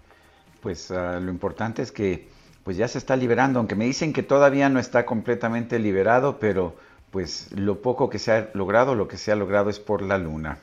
Por la luna, exactamente. Yo acabo de ver una foto, hace estaba yo esperando pasar al aire con ustedes, ya se ve el barco navegando lento, pero ya se ve el barco este navegando en el centro exactamente del canal de Suez. Ah, pues muy bien. Bueno, pues Buen- gracias Químico Guerra y un fuerte Semana abrazo. Igualmente, oye, y qué buena noticia nos acabas de dar, Químico. Si ya nos gustaba la luna, pues ahora doble. Exactamente, nuestra aliada. Sí, sí, sí. Muy bien, buenos días. Son las 8 de la mañana con 36 minutos. El pronóstico del tiempo. Sergio Sarmiento y Lupita Juárez. Bueno, y Patricia López es meteoróloga del Servicio Meteorológico Nacional de la Conagua. ¿Y qué nos espera en las próximas horas en materia de clima? Patricia, buenos días. Hola, ¿qué tal? Buenos días, soy Lupita. Los saludo con gusto a ustedes y a todos los que nos escuchan. Y les comento que este día el frente número 46 se, se extenderá con características de estacionario sobre el Golfo de México y en interacción con un canal de baja presión generará lluvias fuertes a puntuales muy fuertes con tormentas eléctricas en el sureste del país. La masa de aire que acompaña al frente modificará sus características. Sin embargo, mantendrá evento de norte y oleaje elevado en las costas de Tamaulipas, Veracruz y Tabasco, así como en el Golfo de Tehuantepec. Esto debilitándose en el transcurso de la noche. Además, les comentó que se mantendrá ambiente caluroso sobre los estados del litoral del Pacífico, sureste del país y la península de Yucatán. Aquí en la Ciudad de México se pronostica cielo medio nublado la mayor parte del día. Eh, no se esperan lluvias, la temperatura máxima estará oscilando entre 26 a 28 grados centígrados y la temperatura mínima para el día de mañana al amanecer será de 11 a 13 grados centígrados.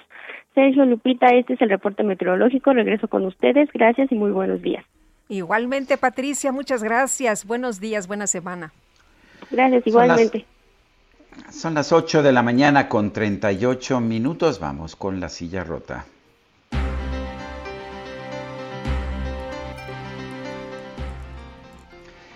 Jorge Ramos, periodista de La Silla Rota, ¿qué nos tienes esta mañana? Sergio, ¿qué tal? Muy buenos días, Lupita, auditorio. Quizá ustedes recordarán el 14 de febrero pasado, cuando el presidente Andrés Manuel López Obrador anunció que pues estaba en México empujándose para que tenga su propia vacuna y que esta, eh, en ese momento se señaló, tendría el nombre de Patria. Esa fue la aportación, fue en febrero pasado. Sin embargo, eh, nosotros nos dimos la a la tarea en la silla rota eh, de hablar con eh, los principales impulsores en México, con las instituciones, con los investigadores que están haciendo pues ensayos clínicos para ver si es posible que México pudiera tener su propia vacuna. Y bueno, lo que encontramos es que los investigadores, las universidades, hay, hay instituciones como la UNAM, eh, implicadas en esta tarea eh, muy importante. Está también la Universidad Autónoma de Querétaro, la Universidad de Baja California, en fin, varias instituciones e investigadores que están trabajando, pero pues lo que encontramos fue que ellos se sienten abandonados. Lo que ellos nos están eh, relatando es que pues no tienen el apoyo ni del Consejo Nacional de Ciencia y Tecnología, el CONACYT, ni de la Secretaría de Salud, ni del Gobierno Federal para poder seguir adelante con sus investigaciones. De hecho, ustedes seguramente tendrán en su radar que este fin de semana la Universidad Autónoma de Querétaro anunció que había lanzado pues un vacunatón que es eh, una colecta de recursos para eh, seguir con sus investigaciones y bueno en la silla rota les contamos cuáles son las vicisitudes y que bueno pues se sienten realmente abandonados por el gobierno de la República para que en México se tenga su propia vacuna contra COVID. Qué barbaridad que tengan que salir a botear como habían anunciado, ¿no? Para que pues se alleguen de recursos porque de plano no están teniendo apoyo del gobierno. Y Jorge, en otro tema, La Silla Rota publicó una, una información que llamó mucho la atención y que pues fue calificada como indignante, esta en la que una persona recibe los restos de su hermano en eh, bolsas de basura. Así es, fíjate que este fin de semana se conoció que en Veracruz una madre recibió los restos de su hijo desaparecido y bueno, eh, desgraciadamente las autoridades de la Fiscalía del Estado le entregaron los restos eh, de, su hijo en unas bolsas negras de plástico, pues como las que usan para la basura. Una imagen realmente eh, dolorosa e indignante porque pues al, dolor de, la madre de tener a su hijo desaparecido y de enterarse que pues eh, eh, fue fue asesinado pues ahora se suman este tipo de acciones en las que bueno, reciben los restos de su hijo en unas condiciones realmente indignantes. Pues sí, qué terrible. Muchas gracias, Jorge. Muy buenos días. Hasta luego, muy buenos días. Hasta luego.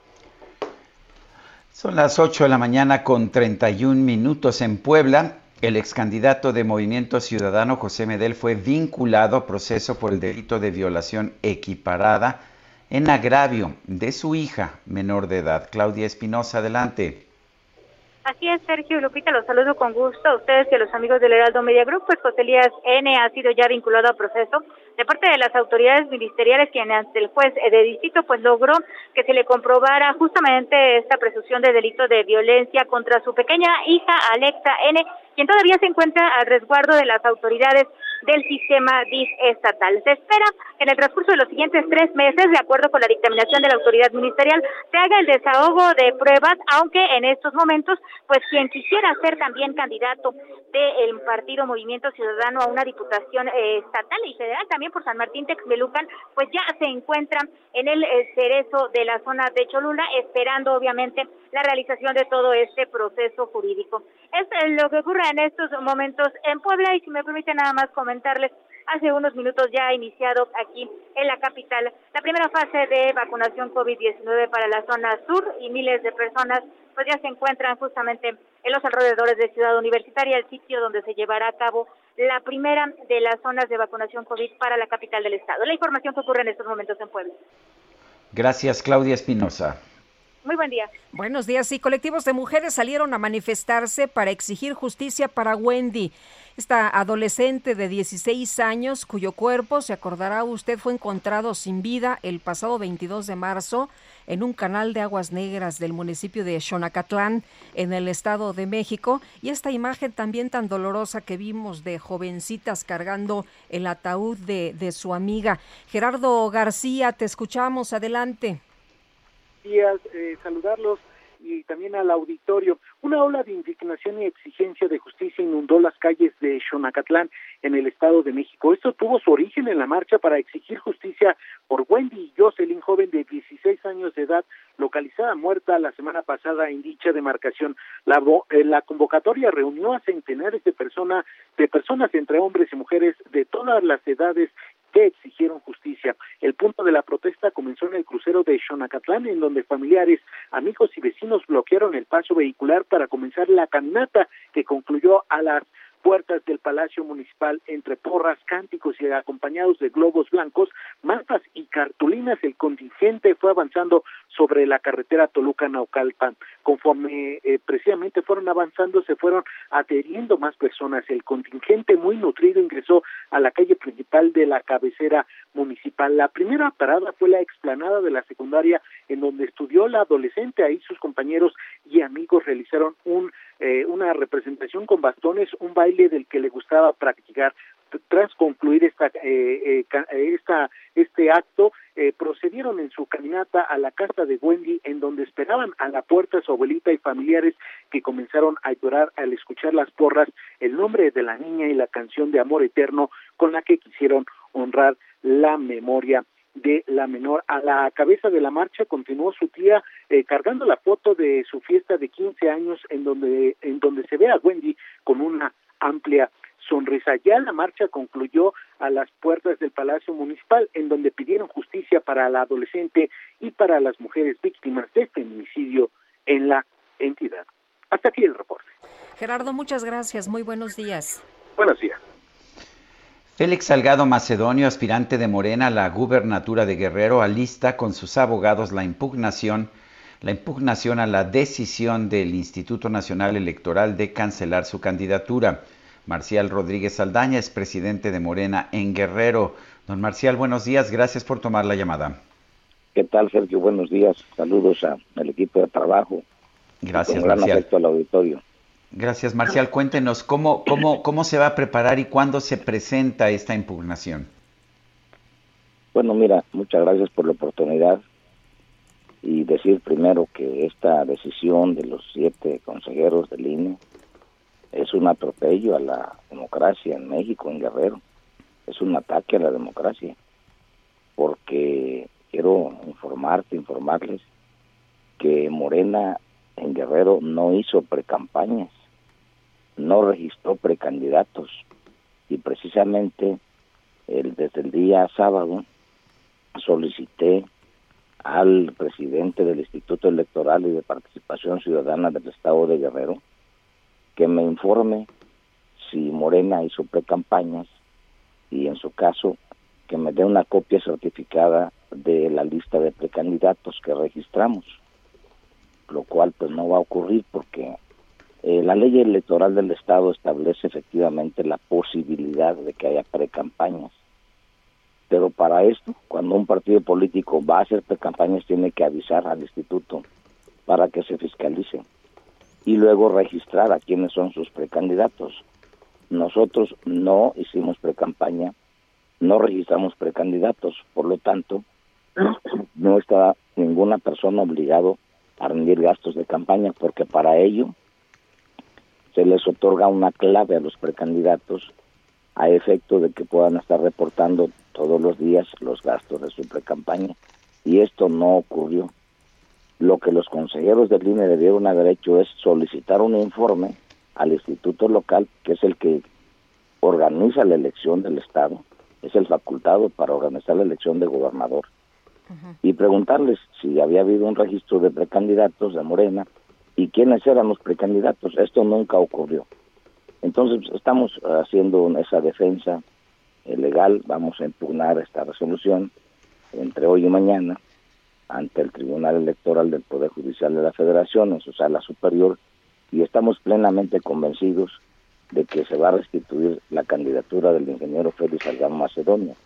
Eso es en la parte legal. Y bueno, yo eh, tengo, he tenido la oportunidad de estudiar este, los temas de derecho, yo soy doctor en derecho constitucional y me he especializado en derecho electoral, en controversias electorales, y vamos a tumbar esa resolución. Y en la parte eh, política, pues hemos, este fin de semana ya hubo muchas manifestaciones pacíficas, haciendo uso del derecho de manifestación, de expresión, y pasado mañana, miércoles, vamos a hacer una mega marcha en Chilpancingo, todo, toda la militancia de Morena en el Estado nos vamos a concentrar para, eh, en uso de nuestros derechos de manifestación y libertad de expresión, pues dar a conocer nuestra postura de que estamos pues muy agraviados, estamos muy ofendidos por esta eh, decisión de estos consejeros del INE que por cierto pues han sido comparsas de los fraudes electorales en 2006, 2012 y ahora pues quieren eh, eh, quitar el candidato más competitivo, el candidato que va arriba, el candidato ganador. Esa sería nuestra postura, estimado Sergio. Eh, Marcial, ha dicho eh, eh, Félix Salgado Macedonio que si él no es el candidato no habrá elecciones. ¿Usted respalda esta, pues esta declaración de Salgado Macedonio? Pues a eso que a eso conllevaría el, el, INE si no si no permite que el candidato más competitivo, el candidato que lleva ventaja, pues participe en la elección a gobernador, pues la, el mensaje de los consejeros de línea es que no quieren que haya elecciones en Guerrero. O sea, ustedes no permitirían que hubiera jornada electoral. No, quien está impidiendo las elecciones es el INE. Son los consejeros de al, al, a tratar de quitar al candidato más competitivo. Eh, eh, don Marcial, ¿por qué no presentaron el informe de precampaña como lo presentaron pues miles de candidatos en el país? porque nosotros no hicimos precampañas, no registramos precandidatos a gobernador y no y como consecuencia no nos no nos entregaron una clave del Sistema Nacional de Fiscalización para, para dar este los informes.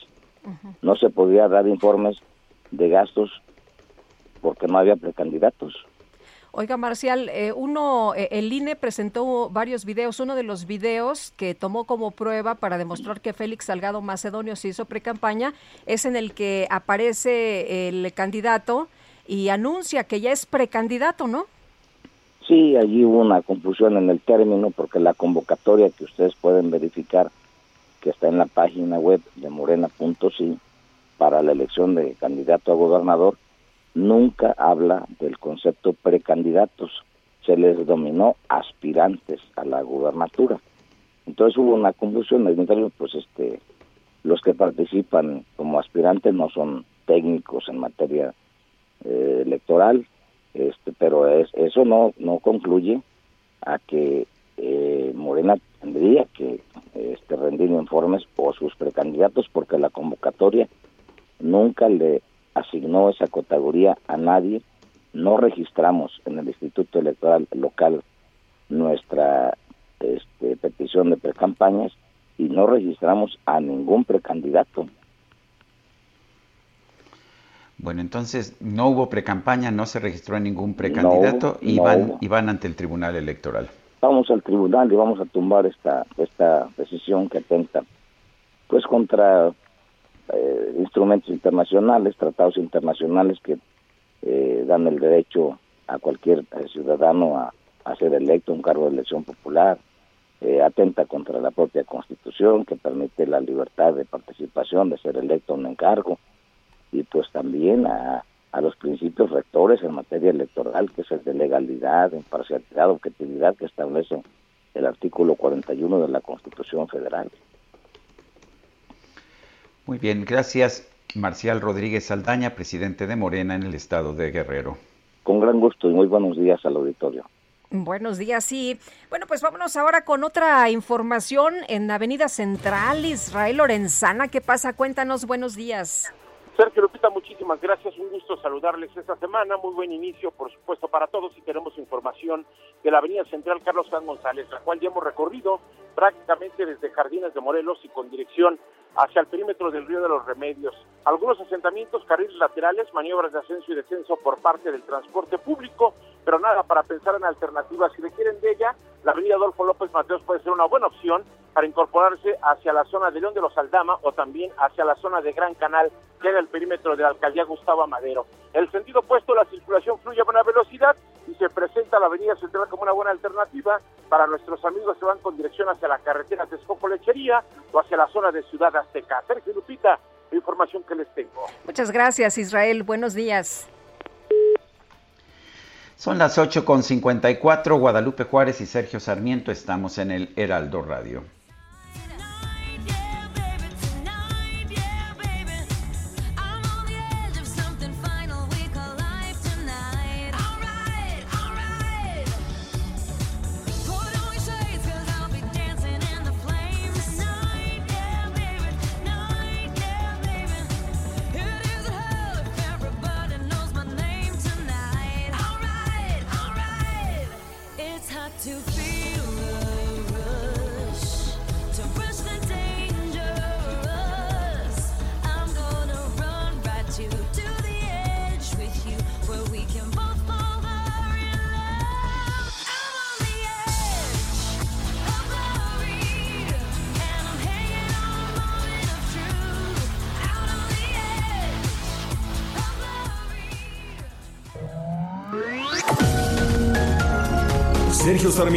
Lupita Juárez quieren conocer tu opinión, tus comentarios o simplemente envía un saludo para ser más cálida esta mañana.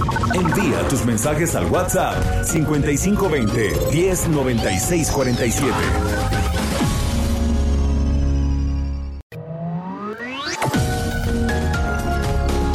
Continuamos con Sergio Sarmiento y Lupita Juárez por El Heraldo Radio.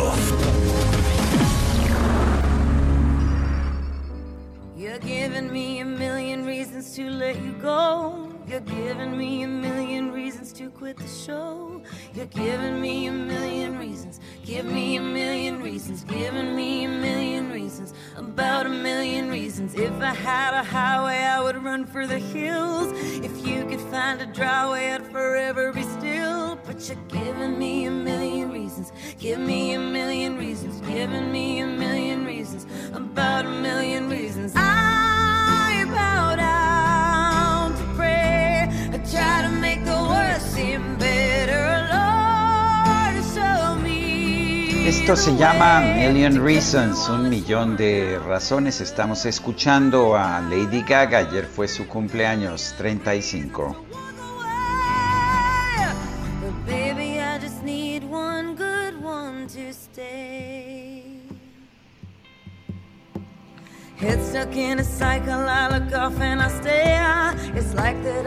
Qué vocesota, qué bárbara.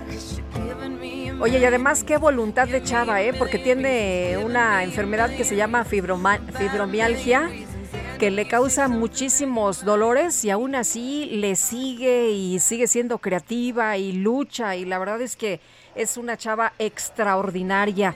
Y tenemos mensajes esta mañana muy... Oye, por cierto, les quiero recomendar eh, un, un documental de la vida de Lady Gaga en Netflix. Yo lo vi hace pues no sé, creo que el año pasado, hace dos años, y vale mucho la pena. Eh, muy buen día, lo saluda Jorge Butrón desde Torreón. Estas modificaciones a la ley de hidrocarburos para el presidente Semulara Cárdenas, él nacionalizó el petróleo, AMLO, AMLO nacionalizará las gasolineras. Lo que seguirá es ver al ejército despachando en bombas gasolineras. Saludos. Y nos dice otra persona, tremenda afectación cada par de minutos por ruido de aviones volando bajo sobre nuestra casa, tanto llegando desde dirección sur como del norte, en la colonia Las Águilas, primera sección, lo mismo que ya sufrimos hace un par de años. Buenos días, Sergio Lupita. Me encanta su programa. Todos los días los escucho en camino al trabajo. Gracias por su profesionalismo. Sigan diciendo la verdad. Saludos desde Guadalajara, José, 1953. Saludos a todos nuestros amigos allá en Jalisco, con mucho gusto. Y cuando son las nueve con tres minutos, vamos a las calles de la Ciudad de México. Javier Ruiz, adelante.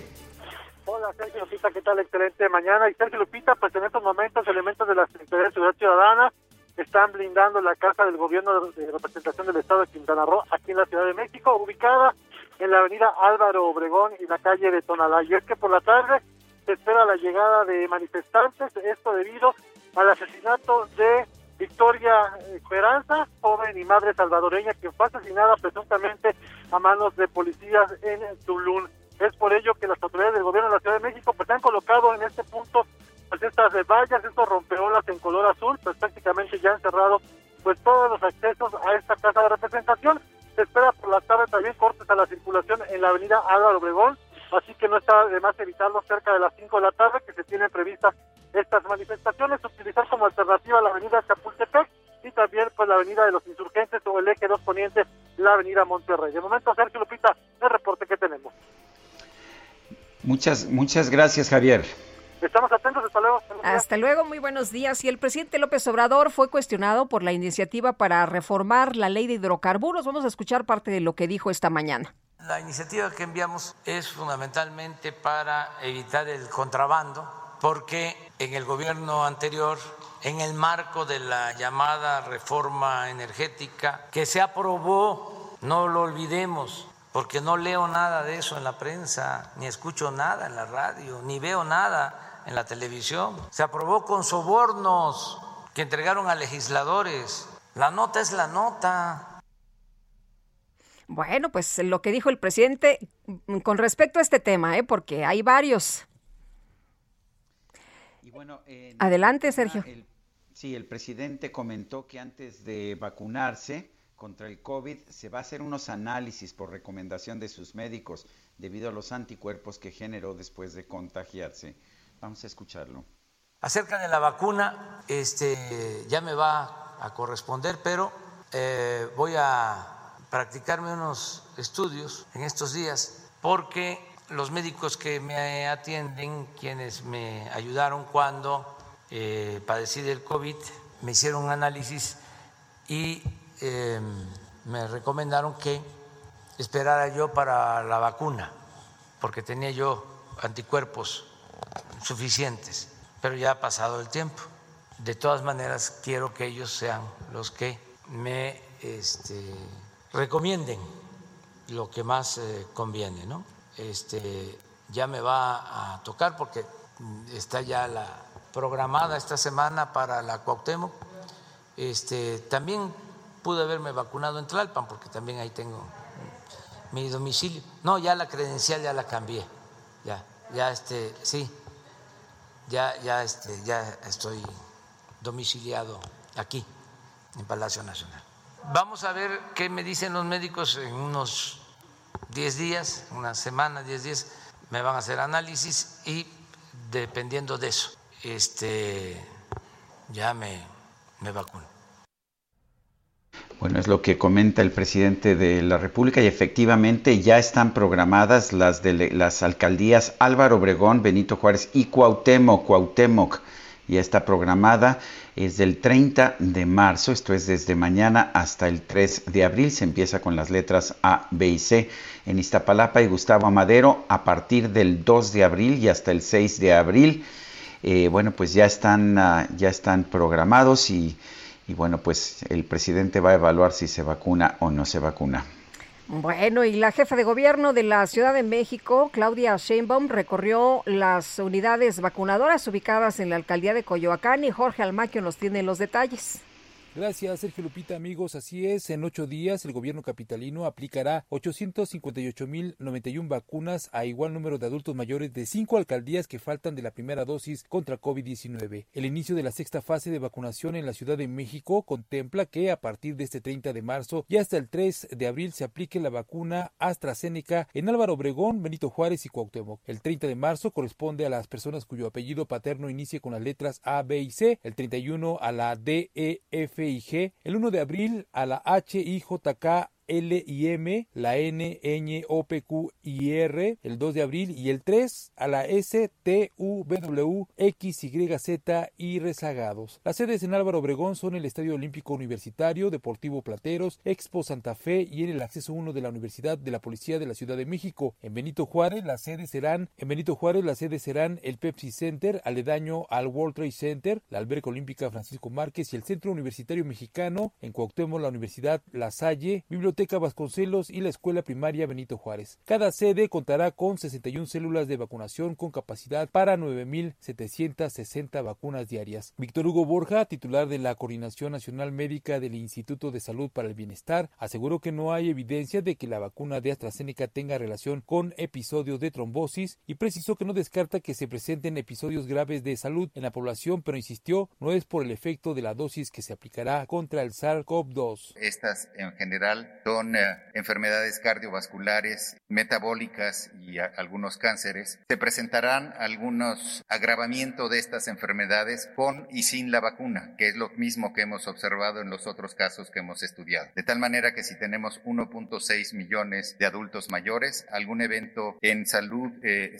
puede suceder, pero no necesariamente atribuido a la vacuna. Resaltó la confiabilidad del biológico que dijo le tocará porque vive en Cuauhtémoc. Y algo muy importante eh, también para mí es que es una vacuna que yo me voy a aplicar. Yo vivo en la alcaldía Cuauhtémoc y el martes es la vacuna que me toca. La mejor vacuna es la vacuna que nos toca. Todas las vacunas que el gobierno de México ha aprobado y que ha comprobado son vacunas seguras. Así que allá nos vemos en el sitio de vacunación. En Iztapalapa y Gustavo Madero, la vacunación con el biológico Sputnik V empezará el 2 de abril y se llevará a cabo en cinco días hasta el 6 del mismo mes. El viernes 2 de abril comenzarán con las personas cuyo apellido paterno inicie con las letras A, B y C, el 3 de abril con la D, E, F y G, el 4 con la H, I, J, K, L y M, el 5 con la N, Ñ, M, O, P, Q y R. Finalmente, el 6 de abril corresponde a la S, T, U, V, W, X, Y, Z y rezagados. Los macrocentros de vacunación en Iztapalapa estarán en la UAM Iztapalapa, entrada por la caseta 3, sede de servicios de transportes eléctricos, telecomunicaciones de México, Facultad de Estudios Superiores Zaragoza, Campus 1, Deportivo Santa Cruz Mellehualco, entrada por la calle 71, esquina Avenida 6, Centro de Estudios Científicos y Tecnológicos 7, Cuauhtémoc, Unidad Habitacional Militar El Vergel y en los pabellones del Palacio de los Deportes. Las sedes en Gustavo Amadero estarán en el Deportivo Hermanos Galeana, Ciudad Deportiva Carmen Cerdán, Escuela Nacional Preparatoria número 9 Pedro de Alba, Escuela Nacional de Ciencias Biológicas Unidad Zacatenco, Centro Cultural Jaime Torres Bodet Zacatenco, Escuela Secundaria Diurna número 85 República de Francia y la Arena Ciudad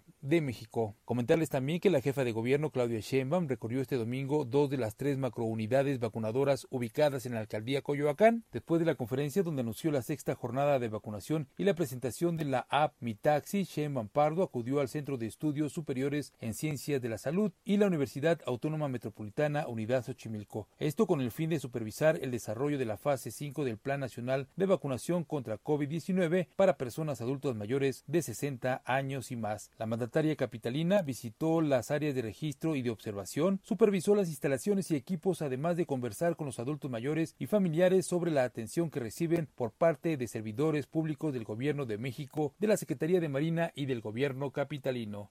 Sergio Lupita, amigos, el reporte que les tengo. Muchas gracias, Jorge. Muy buenos días. El gobernador del Estado de México, Alfredo del Mazo, aseguró que la campaña de vacunación contra el COVID-19 está avanzando exitosamente en la entidad. Dijo que con la llegada de más dosis esta semana, más del 80% de la población adulta de 60 años y más estará inmunizada contra esta enfermedad. Ricardo de la Cruz Musalem es titular de la Coordinación de Protección Civil del Estado de México y encargado de la logística de aplicación de la vacuna contra el COVID-19. Don Ricardo de la Cruz, ¿cómo está? Buen día. Sergio Lupita, buen día. Como siempre estoy a sus órdenes. Gracias, buenos días. Ricardo, cuéntenos eh, exactamente eh, qué falta por vacunar, qué regiones, qué municipios faltan por vacunar y cómo se piensa proceder. Sergio, al día de hoy llevamos más de 747 mil vacunas aplicadas a adultos mayores de 60 en 62 municipios. Es importante que te diga que ahorita estamos vacunando simultáneamente en ocho municipios, algunos con primera dosis y otros con segunda dosis, como lo es en Ecatepec. Esta semana nosotros tenemos proyectado que en cuanto nos llegue la vacuna se puedan aperturar otros municipios, sobre todo del Valle de México, que esto nos permitirá eh, poner un número muy importante de vacunas y la idea es llegar a la totalidad de los de los 125 municipios del estado a la brevedad. Hoy, como yo te digo, eh, hay seis municipios que están poniendo segunda dosis y también, como el caso de Whisky Lucan, se aperturó también para nueva. Y así estaremos trabajando de la mano con el gobierno federal, con todas las instancias del gobierno del estado y los municipios para llegar a, la brevedad a toda la gente adulta mayor de 60 Ricardo, ¿cómo ha salido la estrategia, la logística para la aplicación de vacunas? Vimos al principio que en Ecatepec, por ejemplo, fue un desastre, pero luego vimos en otros municipios y la situación pues era eh, dramáticamente distinta. Lupita, el gobernador Alfredo del Mazo nos ha pedido volcarnos a todas las dependencias del gobierno del estado en esta gran estrategia nacional. Creo que las cosas han marchado significativamente mejor. Hoy particularmente en Ecatepec que inició, estoy yo en el Deportivo Las Américas. Eh, pudimos abrir hora y media antes de lo, de lo pronosticado. A las ocho de la mañana estaba saliendo ya la, el primer bloque de gente ya vacunada lo cual habla de pues que, hay una mejor coordinación. Estoy personalmente aquí, que es el centro más grande que tenemos en Ecatepec. La gente está fluyendo, sí hay gente, pero está entrando muy rápido. Y también hay que reconocer que no solo como gobierno hemos evolucionado, la gente nos ha ayudado muchísimo, ha hecho caso de las convocatorias, cuando se han hecho por letra, cuando se han hecho por colonias, y también cuando ahora en la segunda dosis se hace por fecha de primera aplicación, y este creo que ha sido el factor fundamental. Las personas son el eslabón más importante y han coadyuvado con la autoridad y eso hace toda la diferencia. ¿No ha habido problemas por la cadena de frío que hay que tener en ciertas de estas vacunas? No, ninguna. Eh, el sector salud, como ustedes lo saben, es la cabeza de esta gran estrategia. Y bueno, las vacunadoras, los médicos, las jurisdicciones sanitarias, la verdad eh, son de lo mejor que hay en el país y bueno, la cadena de frío, eh, dependiendo el tipo de vacuna, se tiene que cuidar mucho, pero no ha sido problemática. También esa es una pregunta que a veces mucha gente hace, ¿por qué en algunos municipios una vacuna y en otros otra? Hay veces que justo está relacionada por la cadena de frío. Las vacunas que es más fácil transportarlas a una temperatura más fácil y más apta para un refrigerador o un congelador normal, van a las zonas alejadas justo para que no vaya a haber un problema en, este resguardo de cadena. Eh, ¿Qué pasa con los municipios que faltan? Naucalpa nos preguntan mucho, también Tlanepantla, Tizapán, Cuautitlán, Tultitlán.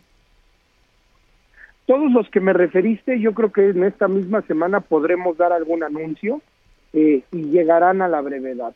Eh, sabemos que estos municipios del Valle de México tienen una gran población y también eso es lo que a veces nos ha detenido, porque si nos llega un cierto número de vacunas, lo que no podemos hacer es empezar un municipio y dejarlo a la mitad, esto sería delicado.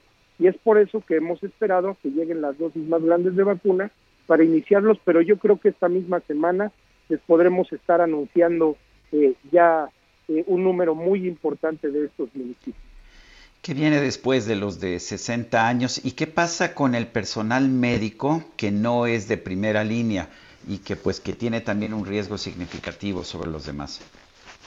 Bueno, lo que pasa en, en esta etapa de la aplicación, primero será la primera aplicación para todos los municipios, luego cuando se vayan cumpliendo los tiempos será la segunda dosis y en el tema del personal de salud llevamos un avance significativo, eh, particularmente los de primera línea ya están vacunados, muchos de ellos incluso con la segunda dosis, y también el personal médico que no es de primera línea, pero también eh, atienden pacientes a veces con COVID, también estamos metidos en esa estrategia e incluso también con los doctores de carácter privado para llegar a todos. Evidentemente estamos eh, vinculados con el gobierno federal y cuando nos van llegando vacunas, pues las vamos aplicando de manera inmediata, pero también entendemos que este es un producto que todos los países están demandando y nuestro país no es de excepción y cuando va llegando, pues se hace la distribución para los estados y en esta cadena pues entran todos y se está llevando un orden. Hoy la estrategia nacional habla de los adultos mayores de 60,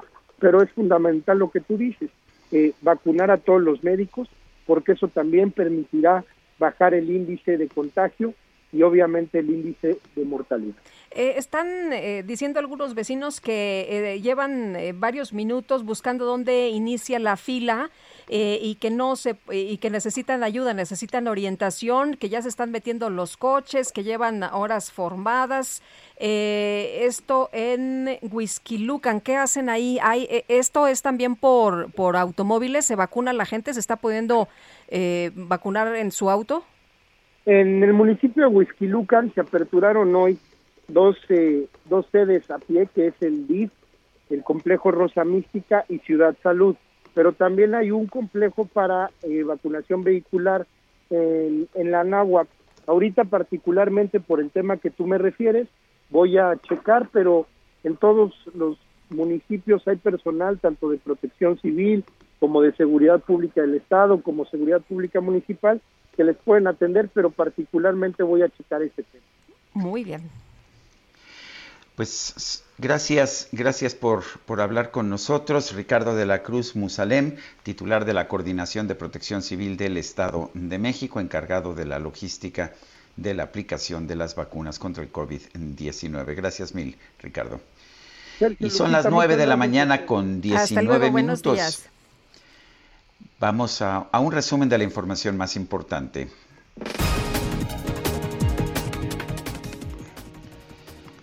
Desde Palacio Nacional, el presidente López Obrador encabezó la ceremonia de inauguración del Foro de Generación e Igualdad, un encuentro internacional para promover la equidad de género y la defensa de los derechos de las mujeres. Es un foro internacional dedicado a la igualdad de género, a la defensa de los derechos de las mujeres en el mundo. Vamos a comunicarnos con el presidente Macron y también con el secretario general de Naciones Unidas y nos acompañan quienes representan a el movimiento de mujeres en el mundo. Está con nosotros o va a estar con nosotros la directora ejecutiva de ONU Mujeres y otras destacadas mujeres que defienden los derechos a la igualdad. Bueno, por otro lado, el presidente lamentó el caso de la ciudadana salvadoreña Victoria Salazar, quien fue asesinada luego de ser sometida por policías municipales de Tulum, Quintana Roo. Aseguró que los responsables van a ser castigados. Es un hecho que nos llena de pena, de dolor y de vergüenza. Decir a sus familiares, a las mujeres salvadoreñas, mexicanas, las mujeres del mundo, a todos, hombres y mujeres, que se va a castigar a los responsables. Ya están en proceso de ser enjuiciados y no habrá impunidad. Una característica de nuestro gobierno, a diferencia de otros, es que antes había autoritarismo, se cometían estos, estos hechos con frecuencia y además había impunidad. La Fiscalía General de Quintana Roo informó que se ejerció ya acción penal por el delito de feminicidio en contra de cuatro elementos de la Dirección de Seguridad Pública de Tulum que sometieron a Victoria Salazar. Sí, la sometieron y le rompieron las vértebras.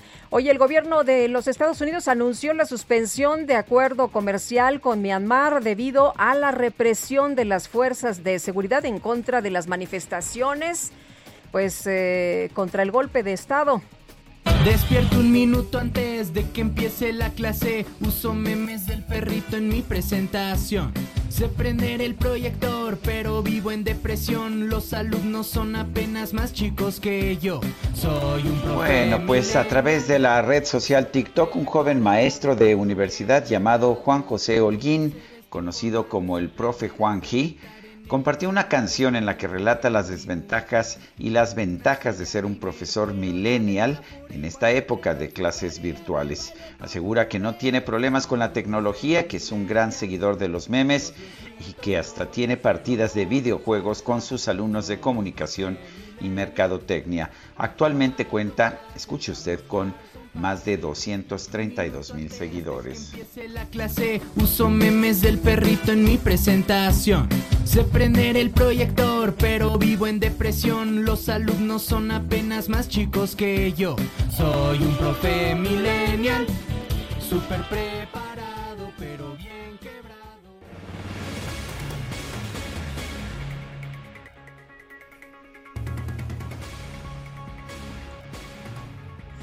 Vámonos ahora con Alejandro Cacho. ¿Qué tal? Qué gusto saludarte. Vamos antes a otra cosa, vamos a un corte. Bueno, pues rapidito. Bueno, vamos al corte, pero puede usted mandarnos mensajes por WhatsApp, lo puede hacer a nuestro número 55 20 10 96 47. Repito, 55 20 10 96 47. Le recuerdo que estamos transmitiendo desde la Ciudad de México en el Heraldo Radio, en la mayor cadena nacional de radio de nuestro país, con presencia en las 32 entidades de nuestra República, también en el sur de los Estados Unidos, allá en el estado de Texas particularmente. ¿Te parece que vayamos a una pausa, Guadalupe? Me parece muy bien, regresamos rapidito.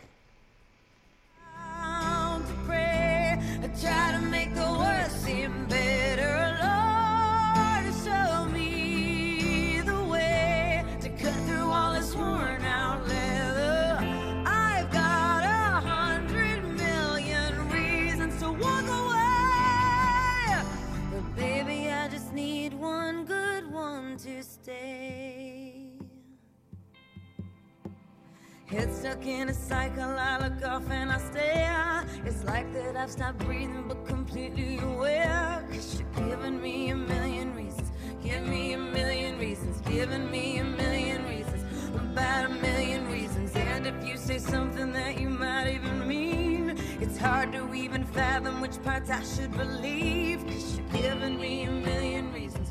Give me a million reasons. Giving me a million reasons. Sergio Sarmiento y Lupita Juárez quieren conocer tu opinión, tus comentarios o simplemente envía un saludo para ser más cálida esta mañana. Envía tus mensajes al WhatsApp 5520 109647. Heraldo Radio. Continuamos con Sergio Sarmiento y Lupita Juárez por El Heraldo Radio.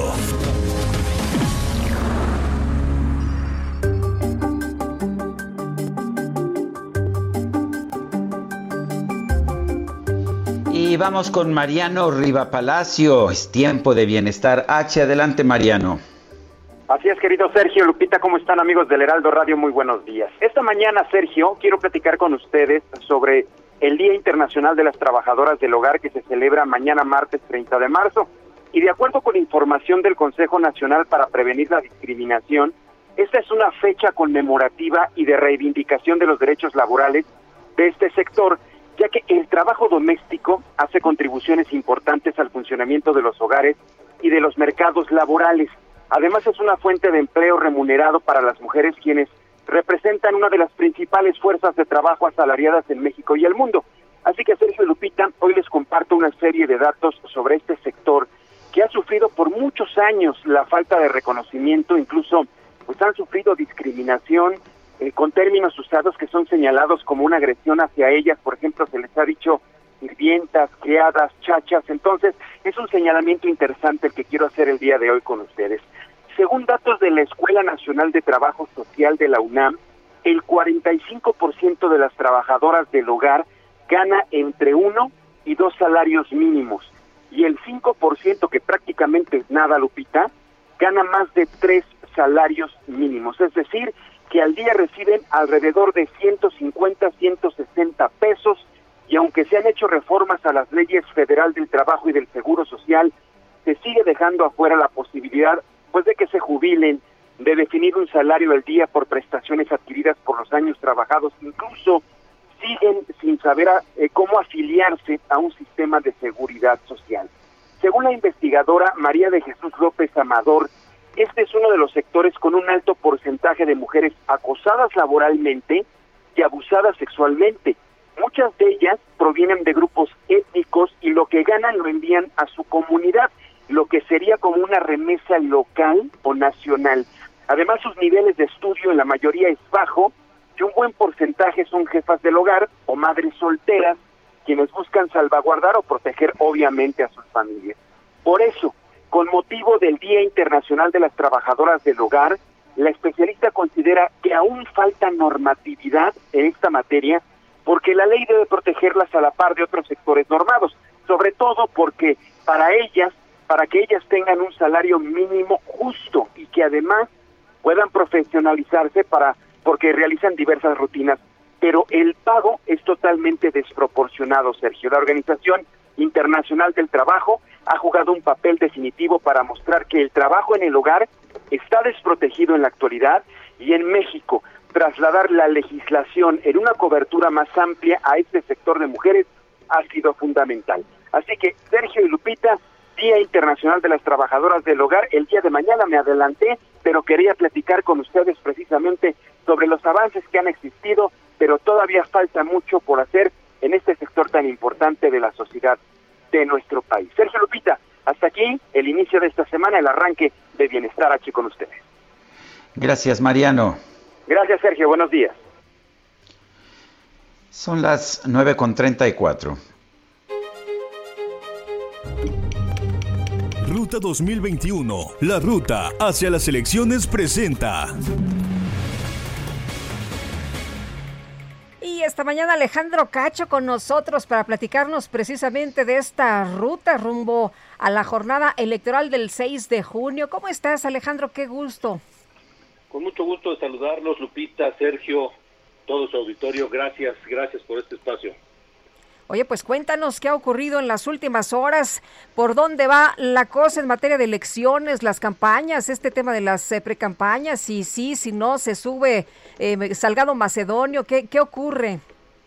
Mira, esa es una, es una pregunta de respuesta independiente que la tiene sobre el escritorio el, eh, el Tribunal Electoral del Poder Judicial de la Federación, que estaba primero contemplado que el viernes sesionaría y tomaría una decisión emitiría un fallo, pero pues eso no ocurrió, decidieron eh, eh, darse más tiempo para poder analizar el caso y, eh, y, ver el tema de las conferencias mañaneras, es de lo que estoy hablando, de las conferencias mañaneras. En cuanto al, al caso de las candidaturas que retiraron, bueno, pues habremos de esperar que Morena o los candidatos que fueron afectados presenten sus impugnaciones y también saber a ver qué va a decidir el Tribunal Electoral del Poder Judicial de la Federación. Mientras tanto, Félix Salgado Macedonio, él no para, él sigue en su campaña, él sigue haciendo eh, recorridos, reuniéndose con los guerrerenses y asusándolos también a no permitir esta decisión del INE y que eh, sigan, de ser necesario, salgan a las calles y eh, pues protesten podría tomar un ah, tono más grave esta situación allá en Guerrero, dependiendo de lo que ocurra con el tribunal. En fin, habremos, habremos de esperar, pero les adelanto que el próximo domingo, en Ruta 2021, que pasa a las 4 de la tarde por Heraldo Radio y a las diez y media de la noche por Heraldo Televisión, tendremos encuestas nuevas. Tendremos las encuestas del mes de marzo, donde se ya irán perfilando pues las preferencias electorales de cada candidato, de cada partido, de cada estado donde habrá elección para gobernador. Así que a ver si, por ejemplo, Baja California, ¿qué pasa con Baja California Sur? Que está cerradísima la elección, eh, ya será, ya habrá un cruce de preferencias entre el candidato de la alianza y el candidato de Morena que iba arriba apenas por siete décimas. Bueno, sabremos esperar. La incógnita se despejará el próximo domingo. También a ver qué pasa en Nuevo León con eh, una elección que se antoja en tercios. Eh, y en fin, en todos los demás estados donde habrá elección de gobernador. Muy bien, pues se está poniendo cada vez más interesante. Alejandro, muchas gracias como siempre. Muy buenos días. Buen día, Lupita. Son las 9 con 37. Vamos con Mónica Reyes. Adelante, Mónica.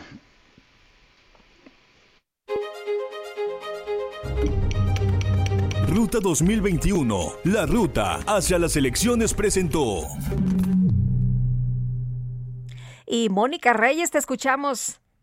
Muchas gracias, Sergio Sarmiento, Lupita Juárez. Qué gusto saludarlos esta mañana y como siempre me da más gusto decirle a todo el público que pongan mucha atención porque en este momento vamos a hablar del factor de transferencia, el original, el que es hecho y elaborado por científicos egresados del Instituto Politécnico Nacional. ¿Y quién mejor que Aris Chávez? Ya está aquí conmigo y mi querida Aris, cuéntanos todo antes de Semana Santa, por favor. ¿Qué nos tienes? Eso es muy importante, mi querida Moni. Hay que poner atención porque ya empezamos la recta, yo digo que el conteo final para entrar a la tercera ola de contagios, Moni, esto es muy grave, estamos en un grave riesgo de contagiarnos todos y no debemos de bajar la guardia. Yo veo que muchas personas ya como que empiezan a aflojar, sobre todo porque ya se quieren ir de vacaciones. No, amigos, hay que prevenir. Si ya estamos regresando a nuestras actividades diarias, pues entonces hay que protegernos. Hay que tomar un tratamiento, un medicamento, eh, es decir, que nos pueda ayudar a elevar nuestro sistema de defensa, que es el sistema inmunológico. Yo por eso les tengo una muy buena noticia el día de hoy, porque científicos egresados del Instituto Politécnico Nacional han desarrollado un tratamiento que tiene muchísimo tiempo, pero que en esta época particularmente de pandemia nos ha ayudado a prevenir contagios y a sentirnos muy bien y sobre todo a estar protegida toda la familia. Este tratamiento factor de transferencia ya muchas personas lo están tomando con mucho éxito. Tenemos pacientes de todas las edades porque prácticamente todos pueden tomar este tratamiento. ¿Y qué es lo que va a hacer? Vamos a elevar ese sistema inmunológico hasta en un 470%. Ya hemos dicho que si 100% es muy bueno, 470% es maravilloso. Logramos elevar el conteo de glóbulos blancos de leucocitos a esta magnitud y eso traducido es una barrera protectora que hace mucho más difícil un contagio. De manera preventiva sería lo ideal que todos tomáramos este tratamiento. Son muy pocas dosis, pero lo que logramos es muchísimo. En la primera semana de ingesta del factor logramos elevarlo y crear esta barrera que les comento. Pero tenemos otro tipo de pacientes. Pacientes que tienen enfermedades autoinmunes crónico-degenerativas, que va desde cáncer, diabetes, lupus, esclerosis múltiple, artritis, VIH, fibromialgia, las enfermedades respiratorias muy importantes en esta época, que van desde asma, bronquitis, influenza, pulmonía. Todas estas hemos visto una mejoría de un 80%. Y desde el bebé pequeño de la casa hasta la persona de la tercera edad pueden tomar este tratamiento porque no tiene ningún efecto secundario y sobre todo nos vamos a proteger, Moni, que eso es lo más Ay, importante. Lo más importante, lo que siempre queremos decirle a todo nuestro público radio escucha. Hay que escuchar a Aris Chávez, hay que hacerle caso a sus indicaciones y todo lo que nos recomienda. Y bueno, pues siempre es importante preguntarle a Aris, ¿qué promoción nos tienes para este día? Tienen que llamar a este teléfono 55 56 49 44 44. Váyanlo anotando porque hoy tengo un super paquete familiar. 1,800 pesos van a pagar por un paquete de 12 tomas de factor de transferencia. Si son de las primeras personas en comunicarse, les vamos a regalar otras 12 adicionales. Quiere decir que ustedes van a recibir 24 al precio de 12, que son 1,800 pesos nada más, que además ya vienen con un descuento. Y que se puede compartir, Aris. Claro, que eso es lo Muy más bien. importante. Y además vienen gratis dos caretas de máxima protección transparentes, dos cubrebocas N95 que tienen un grado hospitalario, dos geles antibacteriales con 80% de alcohol, perfectos para que tú traes uno en la bolsa y siempre estés con tus manos bien Carro, limpias. etcétera. Y además, si son de las primeras personas en llamar, les vamos a regalar un smartwatch. Presúmenos, por favor, Moni. aquí lo tengo, color rosita. Es un reloj inteligente con múltiples funciones y entretenimiento que hoy se va gratis en su paquete. Así que llame 55 56 49 44 44. El 55 56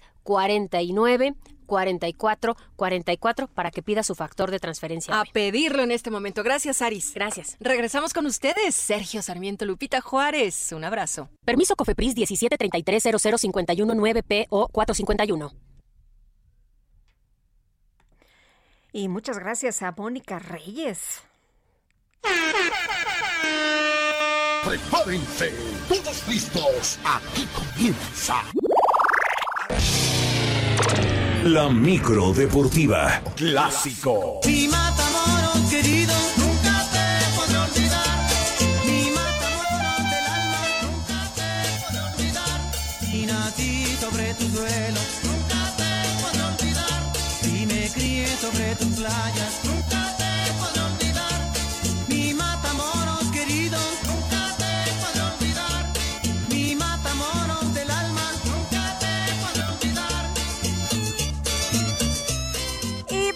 con Julio Romero. Julio, ¿qué tal? Muy buenos días. ¿Cómo está Sergio Lupita? Muy buenos días, amigos del auditorio. Qué placer saludarles.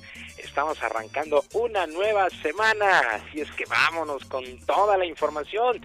Hay muchas cosas que platicar el día de hoy, con anotaciones de Uriel Antuna y Johan Vázquez, la selección mexicana de fútbol derrotó 2 por 0, la sub-23 por supuesto, derrotó 2 por 0 a Canadá en las semifinales del preolímpico de la CONCACAF y con este resultado logra su boleto a la justa veraniega de Tokio 2020. El conjunto tricolor, la verdad es que trabajó el duelo y fue hasta el segundo tiempo, al minuto 57, cuando se tomó el rumbo definitivo de este duelo. Jaime Lozano, técnico de este equipo, se dijo más que contento ya que han logrado el objetivo con cuatro victorias.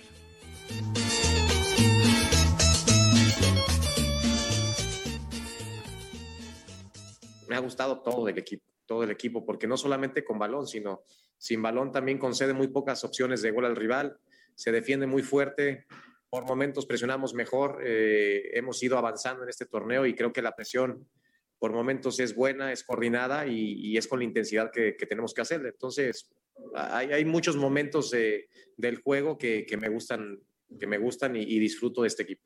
Cuando buceaba por el fondo del océano, me enamoré de una bellísima sirena. Fuera del mar sin vacilar, feliz humano.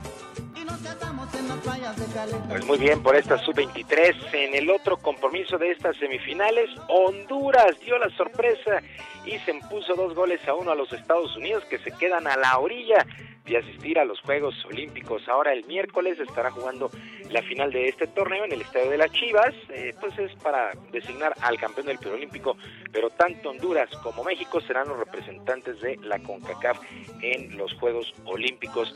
Y luego de su derrota ante Gales 1 por 0 en Cardiff, la selección mayor pues ya se trasladó a Austria donde el día de mañana se estará midiendo a Costa Rica en el segundo amistoso de esta fecha FIFA. El equipo ya sufrió la baja de Néstor Araujo por lesión, ya viajó a España con su equipo el Celta Vigo y Raúl Jiménez que regresó a Inglaterra luego de entrenar con este equipo, pues la selección que perdió el fin de semana. Mientras tanto en el balompié local, luego de perder el clásico cuatro goles por dos ante las Chivas, Leonardo Cuellar presentó su renuncia como técnico del equipo femenil de las Águilas del América. La directiva aceptó esta renuncia y ahora buscan un nuevo entrenador. Así es que se va, se va Leo Cuellar del América femenil. En otras cosas, el mexicano Sergio Pérez fue elegido el piloto de la carrera allá en Bahrein, la primera fecha de la temporada en la Fórmula 1 de automovilismo luego de salir prácticamente desde el último lugar y terminar en la quinta plaza con su Red Bull. El británico Lewis Hamilton se llevó la competencia luego de una lucha muy pero muy pareja con el otro Red Bull del holandés Max Verstappen, una gran carrera el día de ayer en Bahrein, pues así es que Checo Pérez, experto en remontar, lo hizo con Racing Point y ahora lo hace con Red Bull, queda en el quinto sitio, pues ajustar para que se, se meta pronto al podio. La actividad se traslada ahora a Italia del 16 al 18 de abril, así es que arrancó la Fórmula 1 y buen sabor de Checo Pérez, que ha firmado un año con esta escudería de Red Bull. Y el local Álvaro Ortiz logró su primer título como profesional en el circuito de la PGA al ganar la edición 61 del Abierto Mexicano de Golf que se disputó allá en el puerto de Mazatlán. Luego de una cerrada cuarta ronda, Ortiz vino de atrás para superar al argentino Jorge Fernández Valdés.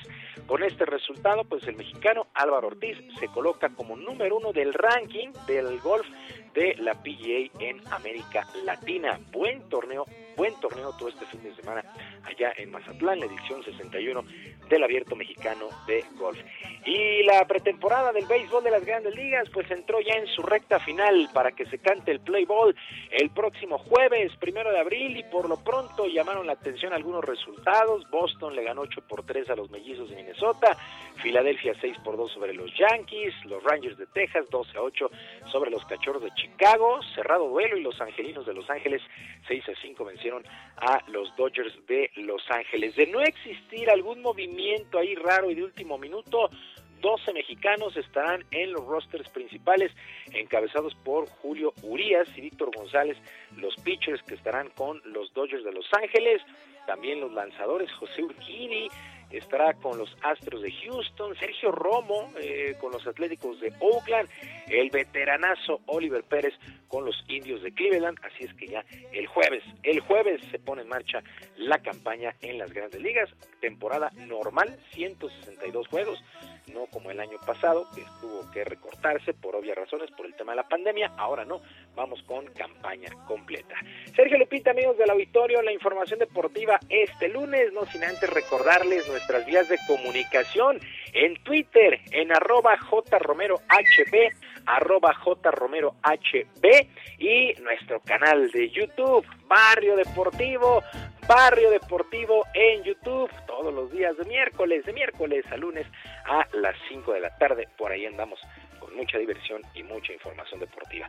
Que tengan un extraordinario lunes, una mejor semana y yo les mando abrazo a la distancia. Muchas gracias, Julio. Muy buenos días. Buenos días. Este año Alexander Vivero, un pianista mexicano de solo 12 años, 12 años, sí, resultó triunfador en American Protege International Music Talent Competition, concurso de, de proyección internacional para, pues, para nuevos talentos. Es un concurso que se realiza en Nueva York. Vamos a conversar con Alexander Vivero. Alexander, buenos días, ¿cómo estás? Gracias por tomar nuestra llamada. Hola, ¿qué tal, señor Sarmiento, señorita Juárez? Muy buenos días. Hola, ¿qué tal? Buenos días. Gracias, Alexander. A ver, cuéntanos, ¿cómo, cómo entraste a este, a este concurso, esta competencia y cómo, eh, cómo fue que resultaste ganador? ¿Qué, ¿Qué tuviste que hacer? Pues este concurso me lo recomendó mi maestro de piano, Joel Juanqui, y nos estuvimos preparando mucho durante los meses pasados y por esto de la pandemia tuvimos que mandar un video virtualmente a la competencia y ya el jurado lo estuvo revisando. Pero la verdad es que fue una experiencia muy diferente a los concursos presenciales donde antes se veían al jurado, se veía en vivo todo. Entonces fue una experiencia muy diferente, pero también muy bonita estar concursando de manera virtual y pues fue un impacto cuando recibí la noticia de que había ganado el primer lugar y que tendría la oportunidad de cumplir uno de mis sueños, que es ir a tocar en el Carnegie Hall en Nueva York. Entonces, la verdad es que me emocioné mucho y estoy muy contento. Alexander, ¿y desde qué edad tocas el piano? ¿Por qué te gustó este instrumento?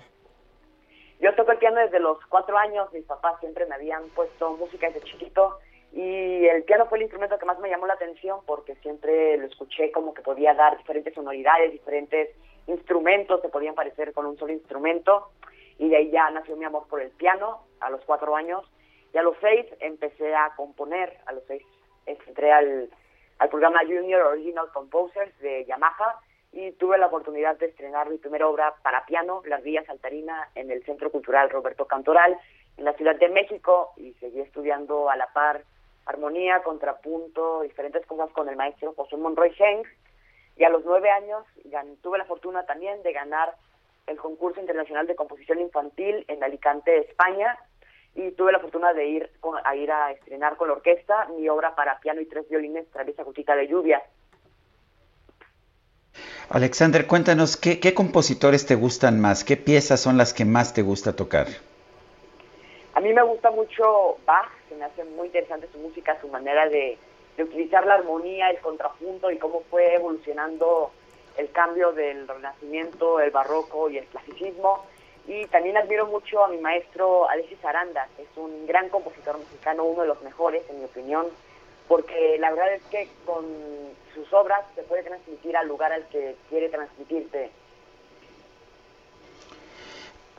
Bueno, pues Alexander Vivero, gracias por conversar con nosotros y muchas felicidades por ser triunfador en este, en este, en esta competencia de talento para jóvenes. Muchas gracias, señor Sarmiento y señorita Juárez, fue un placer. Hasta luego, nos da mucho gusto, mucho orgullo, Alexander. Muchas gracias. Hasta luego. Son las 9 de la mañana con 52 minutos.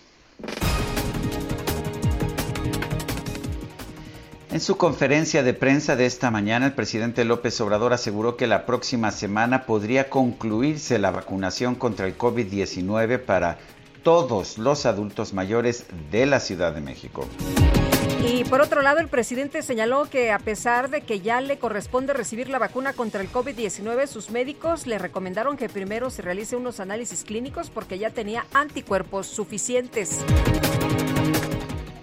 Esta mañana en el norte del Estado de México un autobús sufrió un fuerte accidente vial. Hasta el momento se reportan siete muertos y seis lesionados. Y en los Estados Unidos este lunes arranca el juicio contra el policía de Minneapolis, Derek Chauvin, acusado de asesinar al ciudadano afroamericano George Floyd al someterlo de forma violenta. ven a jugar, ven ven ven a jugar. Viene el jaguar por entre el monte va.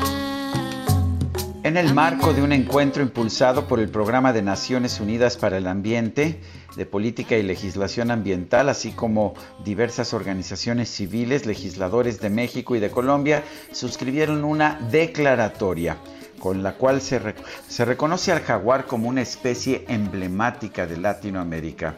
El propósito es impulsar la, la, conservación de esta especie del jaguar en los 18 países de la región donde existe, donde vive este felino. Y pues con esta nota se nos acabó el tiempo, Guadalupe. Vámonos, buena semana para todos, nos escuchamos mañana. Hasta mañana, gracias de todo corazón.